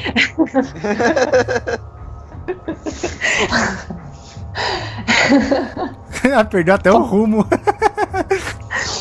É, mas enfim, então é, o Wesker ele, ele tá desenvolvendo esse mundo, pra, esse vírus para fazer essa seleção é, natural no mundo, né? E aí, óbvio que o Chris quer impedir esse plano, né? No meio disso tudo, ele descobre que a Jill tá viva, mas ela tá sendo controlada pelo Wesker, né? E aí, se vocês jogaram Resident Evil 5, vocês lembram que tem aquela batalha que você tenta tirar um negócio que fica no peito da Jill? Que aquilo fica meio que injetando uma substância na, na corrente sanguínea dela que faz com que ela fique controlada, né? Fique sugestionável, digamos assim. E aí, enfim, né, o Chris salva a Jill, né, e ele e a Sheva finalmente conseguem não só impedir com que, de que o Wesker espalhe aquele vírus no mundo, mas eles também de derrotam, né, o Wesker. E aí acredita-se, né, que com, com a morte do Wesker, essa coisa do, do, dos vírus no mercado negro e tudo mais, isso ia acabar. Mas não. Não. não. mas não. É, mas assim, se Resident Evil acabasse no Resident Evil 5, seria uma excelente, uma excelente conclusão, assim, porque o 5 ele é um. ele. Ele tem uma história que vai lá nas origens de Resident Evil, vai até a criação da Umbrella e como a Umbrella encontrou o Progenitor, né? E, e traz até o Wesker e, e, assim, o Wesker ele, é, ele foi construído como o grande vilão da história de Resident Evil, né? A gente acha que a Umbrella é a vilã, ou que o Spencer é o vilão, e não, o vilão não é, né? Na verdade, o Wesker é o grande vilão de Resident Evil, até o 5 pelo menos, né?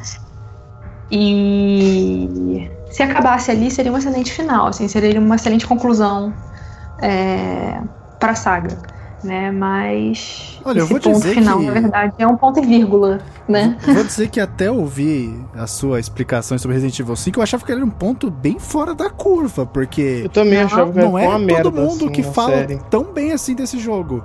Olha, em termos de gameplay, ele é um jogo, ele é um jogo bastante criticado porque assim, o 4 ele foi aquela revolução, né? Então ele tirou a coisa da câmera fixa, ele trouxe aquela câmera acima do ombro, que aí todo mundo começou a copiar, né? Foi um, um, baita de um marco, vendeu pra cacete, né? Quem, quantas Acho que vocês são uma das poucas pessoas que eu conheço que não jogaram Resident Evil 4. Olha que eu não conheço, só fã de Resident Evil. Né? É um jogo muito, muito, muito popular. Mas ele tem, né? É, ele distanciou a série daquela coisa do survival horror, né? Ficou meio que um terror de ação. Sim, ficou uma aventura até pelo, pelo clima do jogo, porque a maioria do, da parte ele se passa sim, de dia. Sim. E você tem aventuras muito fora, porque o Resident Evil 1 era muito marcado por você estar ali confinado e aí, aquela mansão. sensação de claustrofobia. Então você não tinha muito para né? onde, pra onde né, fugir. O 4, ele te, E o Resident Evil 5 ele tem O essa, 4, esse clima. o- os, os primeiros jogos são assim, você tá muito em corredores, em salas pequenas, né? E o, o, o 4 ele te bota num cenário grande, mas você tá cercado por todos os lados, né?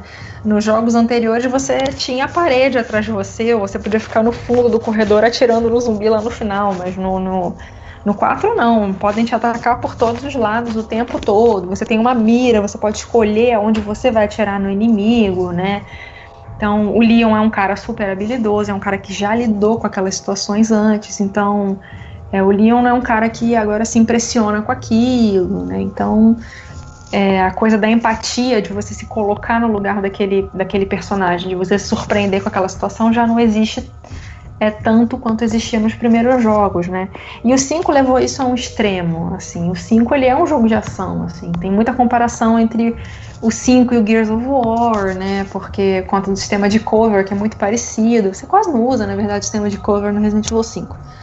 Mas como o sistema de cover do 5 é chupado do Gears of War, muita gente fala que o Resident Evil 5 é uma cópia de Gears of War, que eu acho que não tem nada a ver, né? Que Gears of War, na real, pegou é, o modelo, pra mim, pegou o modelo de jogabilidade do 4 e aplicou num jogo mais direcionado para um jogo de tiro, né? Do que um, um, um terror de ação, né?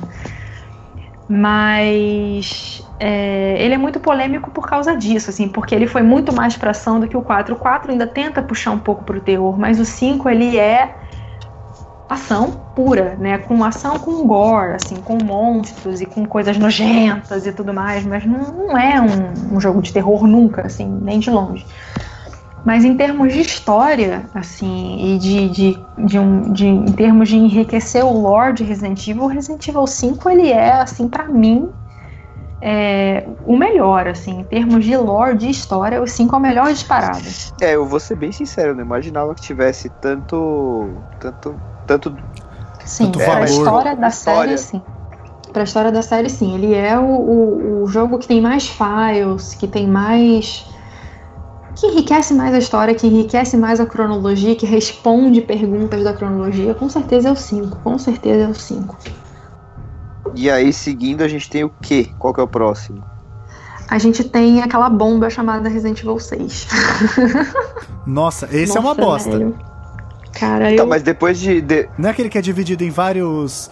vários várias mini. é, como é que eu posso dizer? Mini campanhas. Você tem a campanha do Leon, você tem a campanha Olha, não da são mini Ada. campanhas, são campanhas bem grandes. Eu acho que são campanhas bem grandes. O jogo é muito grande, é bem exaustivo. São quatro campanhas. né? Então é uma campanha do Leon com a Helena, uma campanha é, do Jake com a Sherry, ah, do Chris com o Pierce e uma campanha da Ada. São quatro campanhas, né?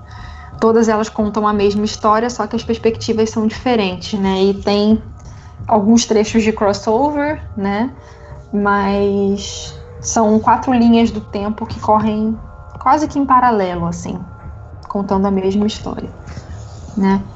A história do 6, ela não é uma história que, assim, pelo menos a meu ver, não é uma história que enriquece muito a cronologia, né? Porque o Resident Evil 5 ele é meio que um ponto final num arco, ele fecha um arco muito bem estabelecido.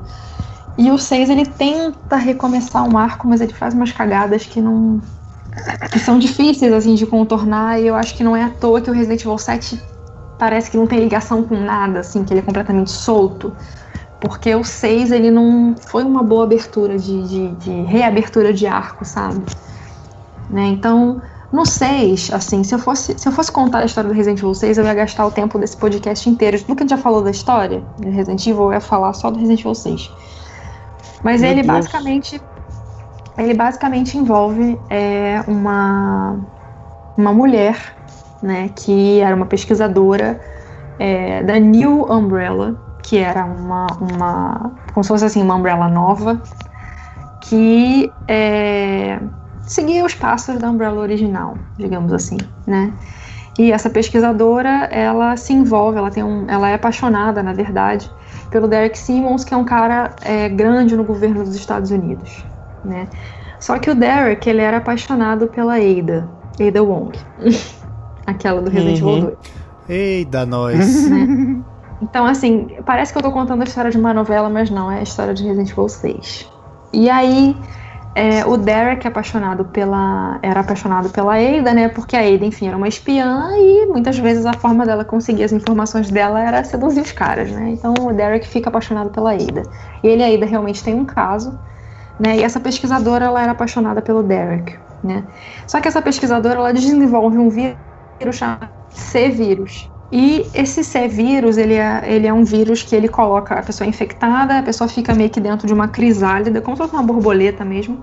E quando a pessoa sai dessa crisálida, ela sofre uma transformação.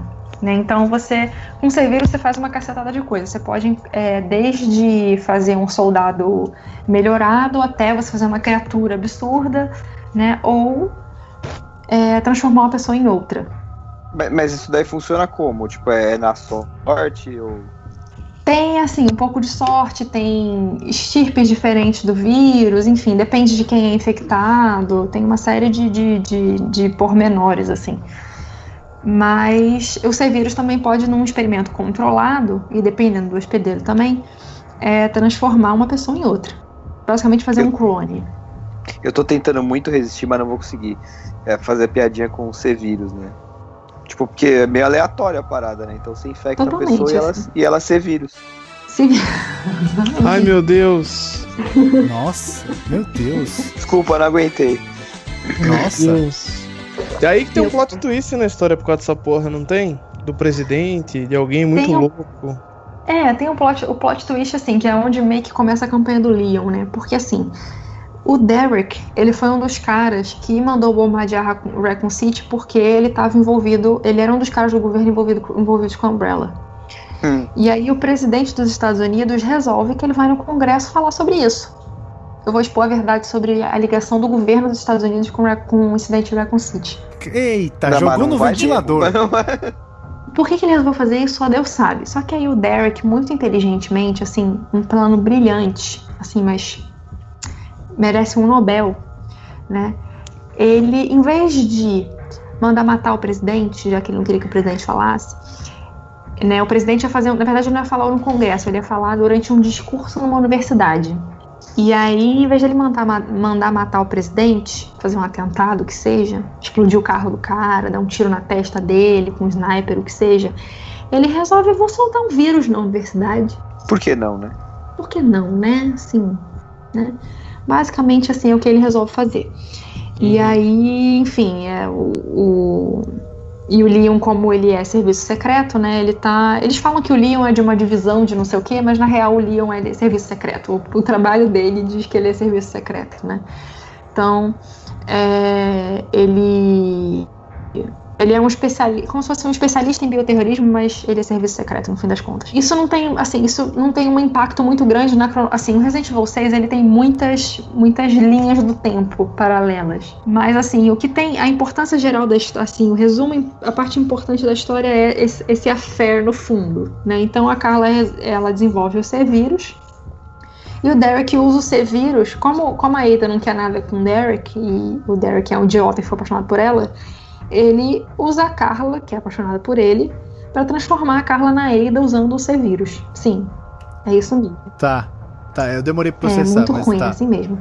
E aí, é meio a pele que habito, assim. E aí, é, a, a Carla se transforma na Ada, inclusive não só fisicamente, mas também o- rola uma, um brainwash ali, um- uma lavagem cerebral nela e tal. E ela pensa por muito tempo que é a Ada mesmo e tal. E aí, assim, o incidente bioterrorista gigante que acontece em Resident Evil 6 é porque a Carla se dá conta em um determinado momento de que ela não é a Ada, ela é a Carla, né? E aí ela resolve se vingar do Derek, né? E ela não resolve se vingar do Derek, sei lá, dando igual o Derek, tanto, em vez de matar o presidente, dar um tiro na testa dele, ela não vai lá e quer dar um, um tiro na testa do, do, do Derek. Ela quer infectar o mundo com esse vírus. Ah, mas É, que O que o mundo tem a ver com isso, né? O que, que o mundo tem a ver? Ah, deixa as pessoas quietas, Exatamente, cara. assim, é, é muito assim. A pessoa tá com raiva de A e vai descontar em B. O plot é, é- é super ruim, assim. E como o C-Vírus ele é baseado em outros vírus da Umbrella, né? Tem, tem o T-Verônica e o Progenitor no meio da salada de vírus lá. É, a Carla vai atrás do filho do Wesker. Sim, tem o filho do Wesker. Vai atrás do filho do Wesker, que é o Jake. Jake Miller, que é um Puta, ia ser louco se ele chamasse Weskerson. Isso, isso ia ser o. Versão o brasileira. Pra personagem, lá. É, eu queria chamar Weskerson. E aí ia ser interpretado pelo Whindersson Nunes, né? Nossa Não, que imagina. Meu pai do céu. Enfim, desculpas aceitas, vai. Aí. Enfim, ela vai atrás do filho, do- vai atrás do Jake, que é o filho do Wesker, pra tentar aprimorar, né? Usar o sangue dele pra aprimorar o vírus, né? Porque como o Wesker, o Wesker era aquela pessoa selecionada e tal, ele tinha uma imunidade especial ao vírus, então ela usa o sangue do, o sangue do filho do Wesker pra aprimorar o vírus e tudo mais, né? Enfim, aí acontece esse grande incidente bioterrorista que atinge o mundo inteiro. É uma crise muito grande, e aí isso envolve os principais né, especialistas em combater isso, que são o Leon é, e o Chris, né, no caso, que são os, personagens principais, assim. Também tem a Sherry, né, a Sherry do Resident Evil 2, que também se tornou uma agente do governo, é, e ela tem meio que umas super habilidades, assim, que é um resquício é, da infecção dela com G-Vírus na época do Resident Evil 2, enfim. Mas assim, o, o 6 ele não traz uma contribuição muito grande é, para a cronologia, mas ele meio que estabelece que o mundo agora é um lugar perigoso, né? Porque existem muitas pessoas com vírus nas mãos, né? E esses vírus estão no mercado negro, né? E isso tudo começou com Wesker, né? Na verdade. Né? Então ele estabelece esse, esse, esse setting, assim, de que o mundo está, assim, como se o mundo tivesse cheio de mini guerras civis e que essas mini guerras civis, todas essas guerras civis usam vírus e esses vírus causam incidentes bioterroristas. Ele segue um pouco o caminho da cronologia do Metal Gear, né? Tipo, que tudo termina em microguerras. É, Aquela Ele segue um pouco a cronologia do Metal Gear, ou seja, ele não segue uma cronologia. É. Basicamente não, isso que tá dizendo. né? E aí, assim, em Metal Gear tudo é nanomachines e em Resident Evil É, então, tudo é, tudo. É, é, foi isso que eu quis dizer, é isso aí. é mais ou menos isso. Nanomachines. Jesus, que Dai. foi isso? Não, louco, velho. Metal, Metal Gear. Jill, run for that house!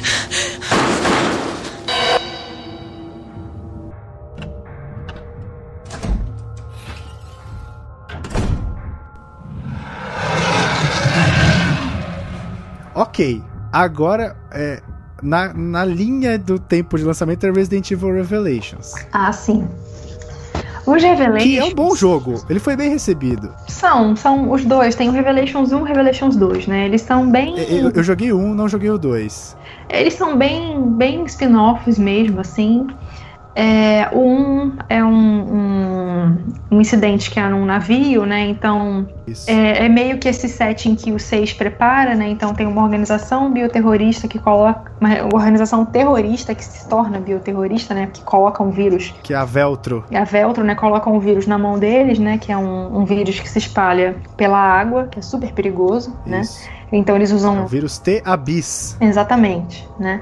Então é, Esse eu joguei, esse eu eles joguei. querem usar, usar navios para espalhar, né? Eles fazem esse, né, um, um primeiro ataque deles é numa uma ilha, né, que é uma aquápole, na verdade, é uma, uma como se fosse uma cidade projetada em uma ilha, né, uma cidade flutuante, né? E aí eles acham que aquela cidade é um modelo de ostentação e de, de, de tudo que há de ruim na humanidade. E eles resolvem atacar aquela Malditos imperialistas. é, tipo isso, basicamente isso. Né, resolvem atacar aquela, aquela, essa aquápole, né, a organização.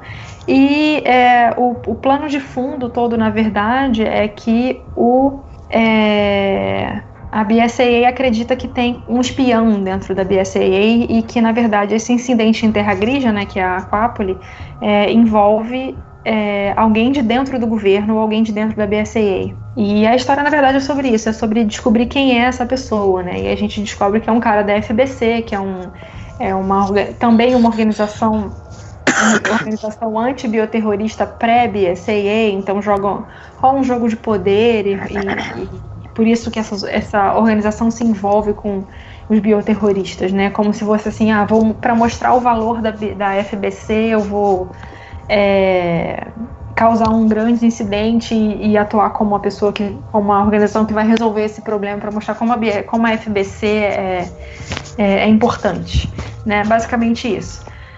Mas, assim, pra cronologia, pro, pro, assim, pro cerne da, biolo- da, da, da cronologia, não é, assim, mega, mega, mega, mega importante, né?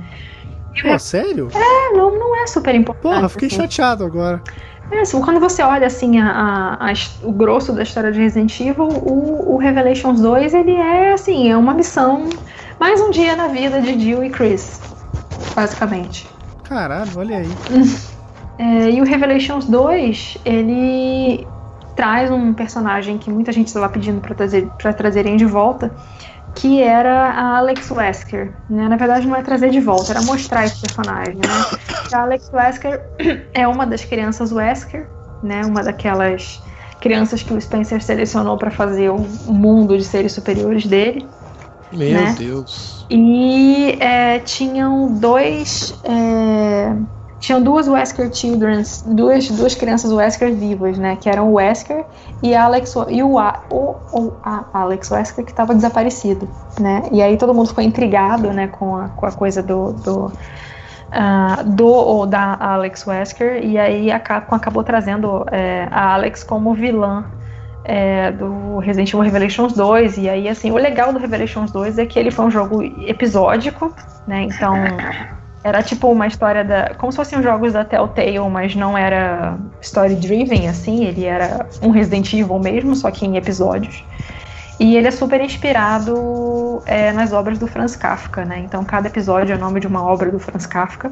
E é uma história sobre medo, sobre o medo e o controle do medo. Então, assim, é bem legal, mas também não Caraca, é um. que louco. um- é, é bem legal, assim, é sobre. O, o conceito é, é, é, é bem legal, assim, a coisa que eles usaram. é, de se inspirar no Franz Kafka e da, da Alex ser uma obcecada por Franz Kafka e tudo que ela fazia ser, ser movido pelo, pelas ideias do Kafka. E, e essa coisa de brincar com o medo também é, é bem legal. Assim, é como se a infecção toma conta do hospedeiro caso ele se deixe dominar pelo medo. Assim. Se ele for consumido pelo medo, a infecção é, toma, toma conta da pessoa. Né? Bem legal, mas também é mais uma. uma, uma é bem fanservice, assim, porque tem a Claire, tem o Barry, traz o Barry de volta, não vê o Barry desde o primeiro Resident Evil, né? Então, mas também não é um, um super. Não, não. Quem que é a o gente já- Barry? Ah, o Barry é o cara do esquadrão, bravo? Não. É, é, não, Do o Alpha. Barry é do Alpha. O Barry é do Alpha. O Barry é o cara que o Wesker usa pra trair os Stars. Uhum. Ele chantageia o Barry.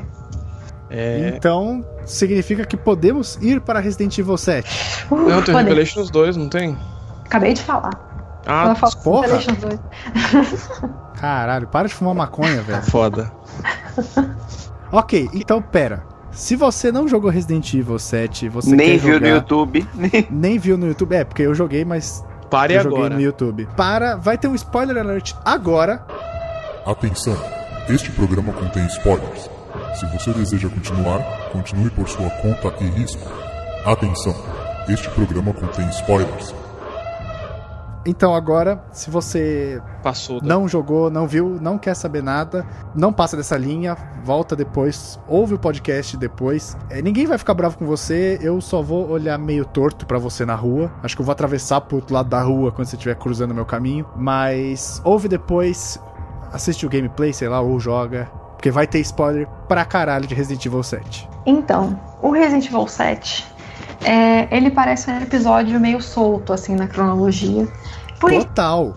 é, e por enquanto ele ainda é, mas tem, um, tem uma perna ali, uma perna ali que liga ele à história de uma forma bem ah, concreta, mas ainda faltam explicações, né? Então, o que acontece no Resident Evil 7, né? No Resident Evil 7 você tá na pele de um cara normal, um cara super gente como a gente, que é o Ethan Winters. Win- Ethan Winters. O Ethan, ele é um cara normal, né? Ele não é policial, ele não é agente de nada, ele não combate o bioterrorismo. Se eu não Tá me engano, acho que ele é... Se eu não me engano, o Ethan é engenheiro de software. Eu acho que é isso. Caralho, Ele, é. coitado. Coitado, é, tadinho. Tá E aí? fudido. É, o Ethan, é, a esposa do Ethan, é uma, uma mulher que trabalhava com. Se não me engano, ela trabalha, dizia, né, que trabalhava com coisas de importações e tudo mais, e ela viajava muito. E numa dessas viagens, a Mia, a esposa do Ethan, desaparece, né? E aí, depois de três anos, ele recebe uma, um e-mail da Mia dizendo: tô em tal lugar, vem me buscar. Tô na propriedade dos Bakers, na Louisiana, vai me buscar. E aí o Ethan pega o carro e vai pra Louisiana. Atrás da Sim, Mia. Caraca, Louisiana, o, o, o estado mais redneck possível. Né? Não tem um- tinha um lugar melhor pra você desaparecer, não, querida. Tinha que ser na Louisiana. Né? Meu É Deus. tipo, sei lá, se ela, se ela liga pro cara e fala, ó, tô em Osasco, vem me buscar. Não, vai se fuder. Tipo Várzea Paulista. que vai vacilo. tomar no cu, eu tô... Caralho, mano. Pega o 3. Linha Rubi, velho. Mas enfim. É, então o Ethan vai, né, vai atrás da Mia, né, com, com esse e-mail, e aí ele descobre que a Mia não queria que ele. Ele descobre que a Mia tá viva, mas ele. Na verdade, a Mia queria manter ele afastado. A Mia não queria que ele tivesse ido pra lá, né? Pô, e ela mandou Então- a carta falando, vem me buscar?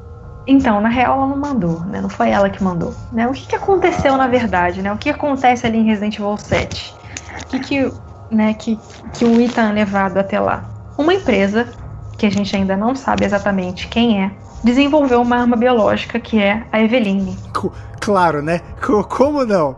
Como Uma não? empresa que a gente não quer dizer quem é, que começa com A e termina com Brella. Que significa guarda-chuva. É. Uma clínica tailandesa recentemente copiou o, Né? o símbolo. Né? Caralho, Ah, então, uma outro dia, outro dia eu vi cara. velho. É a Outro clínica dia de na estética, rua- mó foda. Outro dia na rua eu vi um caminhão, tipo, desses. Tipo, caminhão baú, com um puta adesivo atrás com esse símbolo. Eu falei, caralho, começou, velho. Gente, é É agora. verdade, Eu falei, foto. fudeu. É agora, velho. Fiquei com um certo medo aquele dia. Meu Nossa. Deus. É pra ficar mesmo. Enfim. É, onde eu tava assim, assim uma, uma empresa que a gente ainda não sabe quem é, não vou confirmar nomes, tá? Antes de ter, antes de ter evidências, né? É, desenvolveu uma arma biológica que é a Eveline. A Eveline é uma basicamente uma criança, né? Ah, sim, que sim. tem a, a capacidade, através de uma, de uma infecção fúngica, com fungo, controlar a mente das pessoas que estão infectadas. É basicamente o efeito do Las Plagas, lá do Resident Evil 4. né? Então você tem uma- um indivíduo que controla e outros que são controlados. Né? Então qual era o objetivo disso em termos de, de guerra, de conflito? Né? Era jogar uma arma biológica como a Everine num- numa numa zona de conflito ou num potencial alvo, digamos assim, e fazer com que, ou as, pesso- que as pessoas se rendessem, com que os soldados se rendessem. né? Então, e assim você evitaria é, o conflito. Olha aí que objetivo nobre. Nobre quando você não é, tipo, sei lá, quando você não tá afim de explodir e matar todo mundo, né? Mas você ainda quer vencer a guerra, você né, usa esse, usaria esse tipo de, de- usaria esse tipo de estratégia, né? Só que a pesquisa da Eveline não foi concluída, né? E ela ainda era uma arma biológica muito instável, né? Mas ainda assim era uma arma muito valiosa.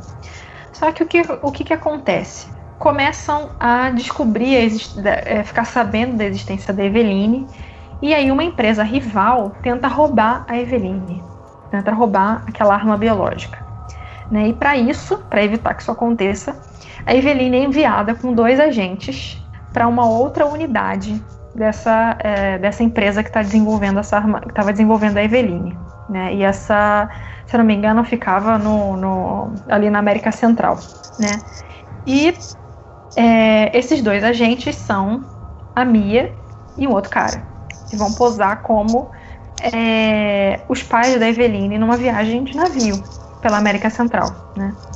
Só que a Eveline foge do controle, né? Eles perdem o controle sobre a, a Eveline. E é, o navio acaba naufragando, né? Também junto com isso, uma tempestade na região. E o navio acaba naufra- naufragando e vai parar na costa da Louisiana, uma região pantanosa da Louisiana. E aí, durante a tempestade, né? é, uma família que morava ali na região pantanosa encontra a Mia e a Eveline e resgata as duas e leva para casa, né? Achando que são vítimas da, da, da tempestade, leva elas duas para casa. E aí quem faz isso na verdade é o Jack, o paizão do Resident Evil 7. Né? Ele leva a Mia e a Eveline para casa e ele não sabe, né, que ele tá na verdade está levando uma, uma, uma arma biológica para dentro de casa. Né? E aí o problema da Eveline, que tornava ela tão instável, é que ela criou um complexo de família. Né? Porque como ela é uma criança criada em laboratório, era uma, meio como se fosse uma criança criada sem amor, né? E sem, é, sem uma figura paterna e sem uma figura materna. Ela é produto de uma experiência, né? Sim, ela é fruto totalmente total de uma experiência. Então ela cria esse complexo de família, então ela acha que ela tem que criar uma família ao redor dela, né? E ela, ela fica obcecada em que a Mia seja a mãe dela, né? E ela coloca os Baker em volta dela como se fossem como se fossem a família dela, só que ela não consegue fazer com que a Mia ceda ao domínio, aquele do, esse domínio mental que ela é capaz de criar. Né? Ela não consegue fazer isso 100% com a Mia, né? Porque é, ela começa a perceber que o, o, que talvez o que mantém a Mia dentro da realidade seja o Ethan, né? O, o, o laço que ela tem com o Ethan. E aí ela trai o Ethan para a propriedade ou para matar o Ethan ou para tentar fazer o Ethan fazer parte da família, né? E aí talvez conseguir é, dominar a Mia completamente, né? E tá aí no meio disso tudo, o que, que isso tem a ver com a história de Resident Evil, né? Além do fato da Eveline ser uma arma biológica criada, sabe-se lá Deus por quem. Né? E aí você fica se perguntando, né? Tá, mas o que isso tem a ver, né? Uma história mega isolada, né? Então, quando eu, enquanto eu fui jogando, né? Eu fui pensando, ah, eles vão partir agora para uma coisa meio antológica, né? Vai ser tipo American Horror Story. Cada, cada jogo agora vai ter uma micro história e não vai mais existir uma linha cronológica grande, né? Que liga tudo, talvez. E aí no final, né, quando você derrota a Eveline finalmente, é... alguém vem te buscar, vem te resgatar. Alguém joga uma arma para você finalizar a Eveline e tem um helicóptero de uma equipe tática que vem te buscar. E aí o cara, quando salva o Ethan, ele tira o capacete e não é um cara familiar, é um rosto estranho que a gente não reconhece, quem já jogou os jogos da série. E ele se apresenta como Redfield. Ah, sim. E você olha e fala: Não, você não é o Chris. né? A sua primeira reação é falar: Não, você não é o Chris. Né? E aí o Ethan e a Mia são resgatados nesse helicóptero. E aí, quando mostra né, o helicóptero todo, você vê o logo da Umbrella no helicóptero, resgatando o Ethan e a Mia. E aí, Resident Evil Certo. 7 acaba. E aí pode dar a entender que talvez resgataram o Ethan pra trabalhar pra Umbrella, que vai, sei lá, ressurgir, e aí vai, sei lá, Resident Evil 8. Exatamente, assim. A gente não sabe, né? Então, é, o, aquele, o final é um, é um ponto de interrogação. Você fica assim, cara, o que, que tá acontecendo, né? Você, você passa a história inteira sem saber o que tá exatamente acontecendo. Quando você acha que você entendeu, né? Que você entende a origem da Eveline e tudo que aconteceu com ela e tudo mais. Vem o helicóptero, vem esse cara que diz que é o Chris e não parece ser o Chris. O helicóptero da Umbrella e acaba ali, né? DLC. Mas, sim, né? Tem uma DLC gratuita prometida ainda que se chama Nora Hero, né? Que em português está traduzido para Herói que Nada. Nossa, Que, É. herói Que isso? nada. Silvio Santos, Silvio Santos no Né? ataque. Sensacional, né? E essa DLC vai ser estrelada pelo Redfield, que a Capcom jura de pé junto que é o Chris.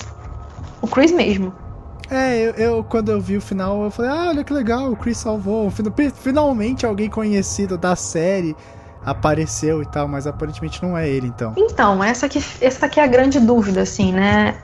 Estão saindo uns materiais é, oficiais, assim, são, são todos em japonês ainda, então a gente tá meio que contando com, com tradução de outras pessoas, né? Tradução da galera que, que entende japonês e consegue traduzir. Mas, assim, aparentemente, é, depois que a Umbrella foi é, desmantelada, ah, uma parte, aparentemente uma parte da BSAA, a gente ainda não sabe ainda, um grupo de pessoas envolvidas é, com, com combate ao, ao bioterrorismo, ah, reergueu a Umbrella, mas uma nova Umbrella que seria uma Umbrella que, na verdade, usa todos esses dados de pesquisa para combater o bioterrorismo. Então, usa os dados de pesquisa da Umbrella para desenvolver curas ou para saber quais são as melhores táticas para para acabar com armas biológicas ou para eliminar armas biológicas, enfim, tá tudo meio é, incerto ainda. Tanto que a logo que a gente vê no helicóptero não é a típica Umbrella vermelha, aquela logo vermelha, é uma logo azul. É tipo a anti-umbrella. Como se fosse a anti-umbrella, sei lá, uma coisa, uma coisa desse tipo, né? Então, é, muita gente fica na dúvida porque aquele cara diz que é o Chris, mas ele não parece o Chris, né? Mas ao mesmo tempo a aparência do personagem pode ter mudado, porque agora eles usam, a Capcom usa fotogrametria, então eles precisam de um modelo para poder criar um, um personagem em game, então eles Caraca, aí aparece um Chris magrelo, né? Fraco. Tipo, um cara Um- nada a um ver. Chris subnutrido. Exatamente. É tipo, Chris, há quanto tempo tu não levantou alter, meu filho? Tá né? Vai pobre, puxar um ferro. né? Tá pobre, não compra whey há quantos meses? Não sei, assim. coitado. Ficou passando fome lá no Resident Evil 5. Não sei o o que aconteceu, assim, que, que, que resolveram fazer esse modelo, esse modelo pro Chris, né? Se é que é o Chris mesmo, se não é um cara que tá se passando pelo Chris, que muita gente acha que é isso na verdade, né? Mas assim, é, Resident Evil 7 aparentemente tem uma ligação sim com a cronologia da série e pode ser essa Umbrella nova, que a gente ainda não sabe se é boa ou ruim, né? É... Mas é isso, assim, o que vai, o que deve responder tudo isso é a Nora Hero, que é uma DLC, que graças a Deus a gente não vai pagar pelo final, é uma DLC gratuita, é uma extensão da história do Resident Evil 7 que é gratuita. Ela deveria ter saído, se eu não me engano, até maio, mas a Capcom adiou, disse que não estava satisfeita com o resultado final e por enquanto não tem data de lançamento, né? Eles querem, disseram que querem terminar a história da melhor maneira possível e que continuam a desenvolver a DLC, né? Então, Mas qual é que é a da família do Resident Evil 7? Porque que eles são, tipo, mega bizarros, cara. O que, que é aquilo? Sim, né? A família é um grupo de pessoas super influente. É como se os caras fossem os, sei lá, os Rockefeller, os, os Illuminati. Eu acho que essa é Família melhor. é Não, a família dos seis, vocês estão Ah, falando? do 6, desculpa. Não, não, a família, família a do família do seis. Resident Evil 7. Ah, a família do Resident Evil 7, você tá falando? Sim, Os, ba Ah, tá.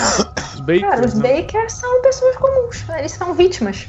Vítima do quê? De injustiça da Porra, sociedade.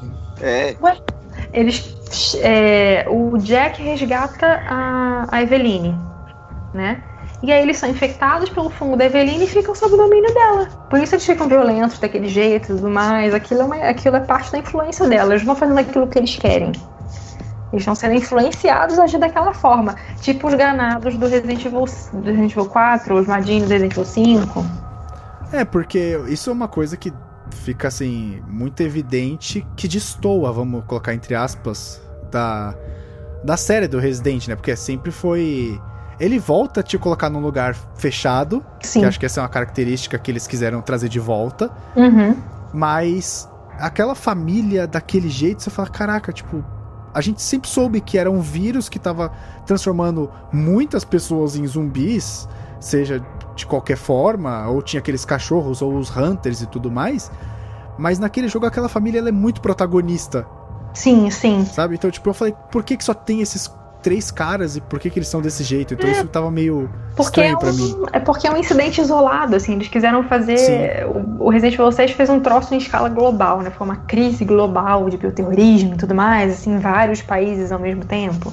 Né? E ali foi o contrário, foi um troço minimalista, né? Que eles criaram. Foi um, um incidente super isoladinho, é como se fosse.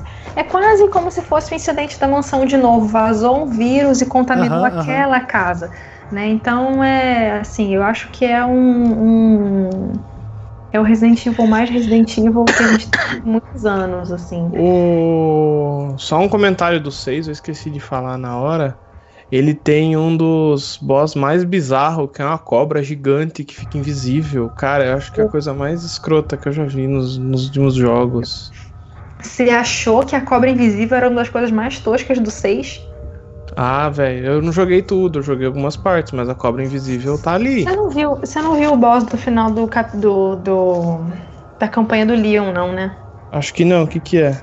O boss da campanha do Leon é o Derek Simmons, infectado Ah. pelo C-vírus. É, infectado pelo C-vírus. O Derek, ele deve ter umas quatro formas. Quatro formas? É, ele deve ter Nossa, umas quatro formas. Assim, é, eu não vou falar de todas, mas assim, ele vira. No começo ele é um homem normal, super forte, digamos assim. E é, ele pode virar. Tem uma hora assim que ele meio. Literalmente, vocês procurem no YouTube depois. É como se ele se desmontasse em várias peças e formasse literalmente um dinossauro. E ele se, e se ele se montasse novamente e formasse um homem, formato normal. e Meu aí, no Deus. final, eu não, eu juro, eu juro que eu não tô inventando isso assim, isso realmente Kojima existe. fazendo existe. escola. Na boa, Kojima não faria isso. Não faria isso, não faria mesmo. O Kojima ele faz coisas consistentes. né? O Kojima é doido, Ah. mas faz sentido. o, o, o Derek, a forma final do Derek, acreditem ou não, é uma mosca gigante. Ah, vai se fuder. É. E isso não é só isso. Não acabou por aí. Você mata o Derek usando. Tá um vendo? A paracato. raquete, a raquete ia ser útil de novo, olha aí. Não, meu filho, a aqui a gente trabalha com coisas grandes. Você usa, ou você usa um para-raio pra matar o Derek. Nossa, mano. Sim. Ah, eu Procura a lembrei, batalha eu final. lembrei agora. Procura a batalha final, procura a batalha final do, do- da campanha do Leon no Resident Evil 6. Você quer ver um negócio tosco, é aquilo. Assim, é o primor da tosqueira em Resident Evil. Assim, o ápice da tosqueira em Resident Evil é o final da campanha do Leon no Resident Evil 6, sem dúvida. Nem o William Birkin, que parece um cu com dente no final do Resident Evil 2, é tão tosco, tão tosco quanto o final da campanha do Leon no Resident Evil 6. Alex, não, você, não é. você pensou no William Bonner, eu sei. Esse aí falando boa noite. Ah, esse é o Boris Kazoy. É o velho do Resident Evil 7. Ele chega, boa noite. Boa noite. É, mas o Léo vai jogar o 4. Ah, vou sim. A gente joga Não, o junto. 4 dá pra jogar sim, vai, vai O fé. 4, gente, o 4 é super de boa. E o, c- o 5 é legal, assim, o 5 ele tem co-op offline. Então. Olha aí, Léo. Dá aí. pra jogar duas pessoas juntas, assim. Só se for pode- duas pessoas, porque a inteligência artificial é uma. Nossa, é uma anta. Posso falar a É uma verdade? burrice artificial. Sim, Hum. posso, posso ser sincerona? Hum, A inteligência artificial não é tão ruim assim. Talvez o problema seja a sua inteligência. pode ser. Oh! Caraca, esse papo pós-cast não ia, mas agora vai, vai ser o final, só por causa desse corte. Boa noite, até amanhã.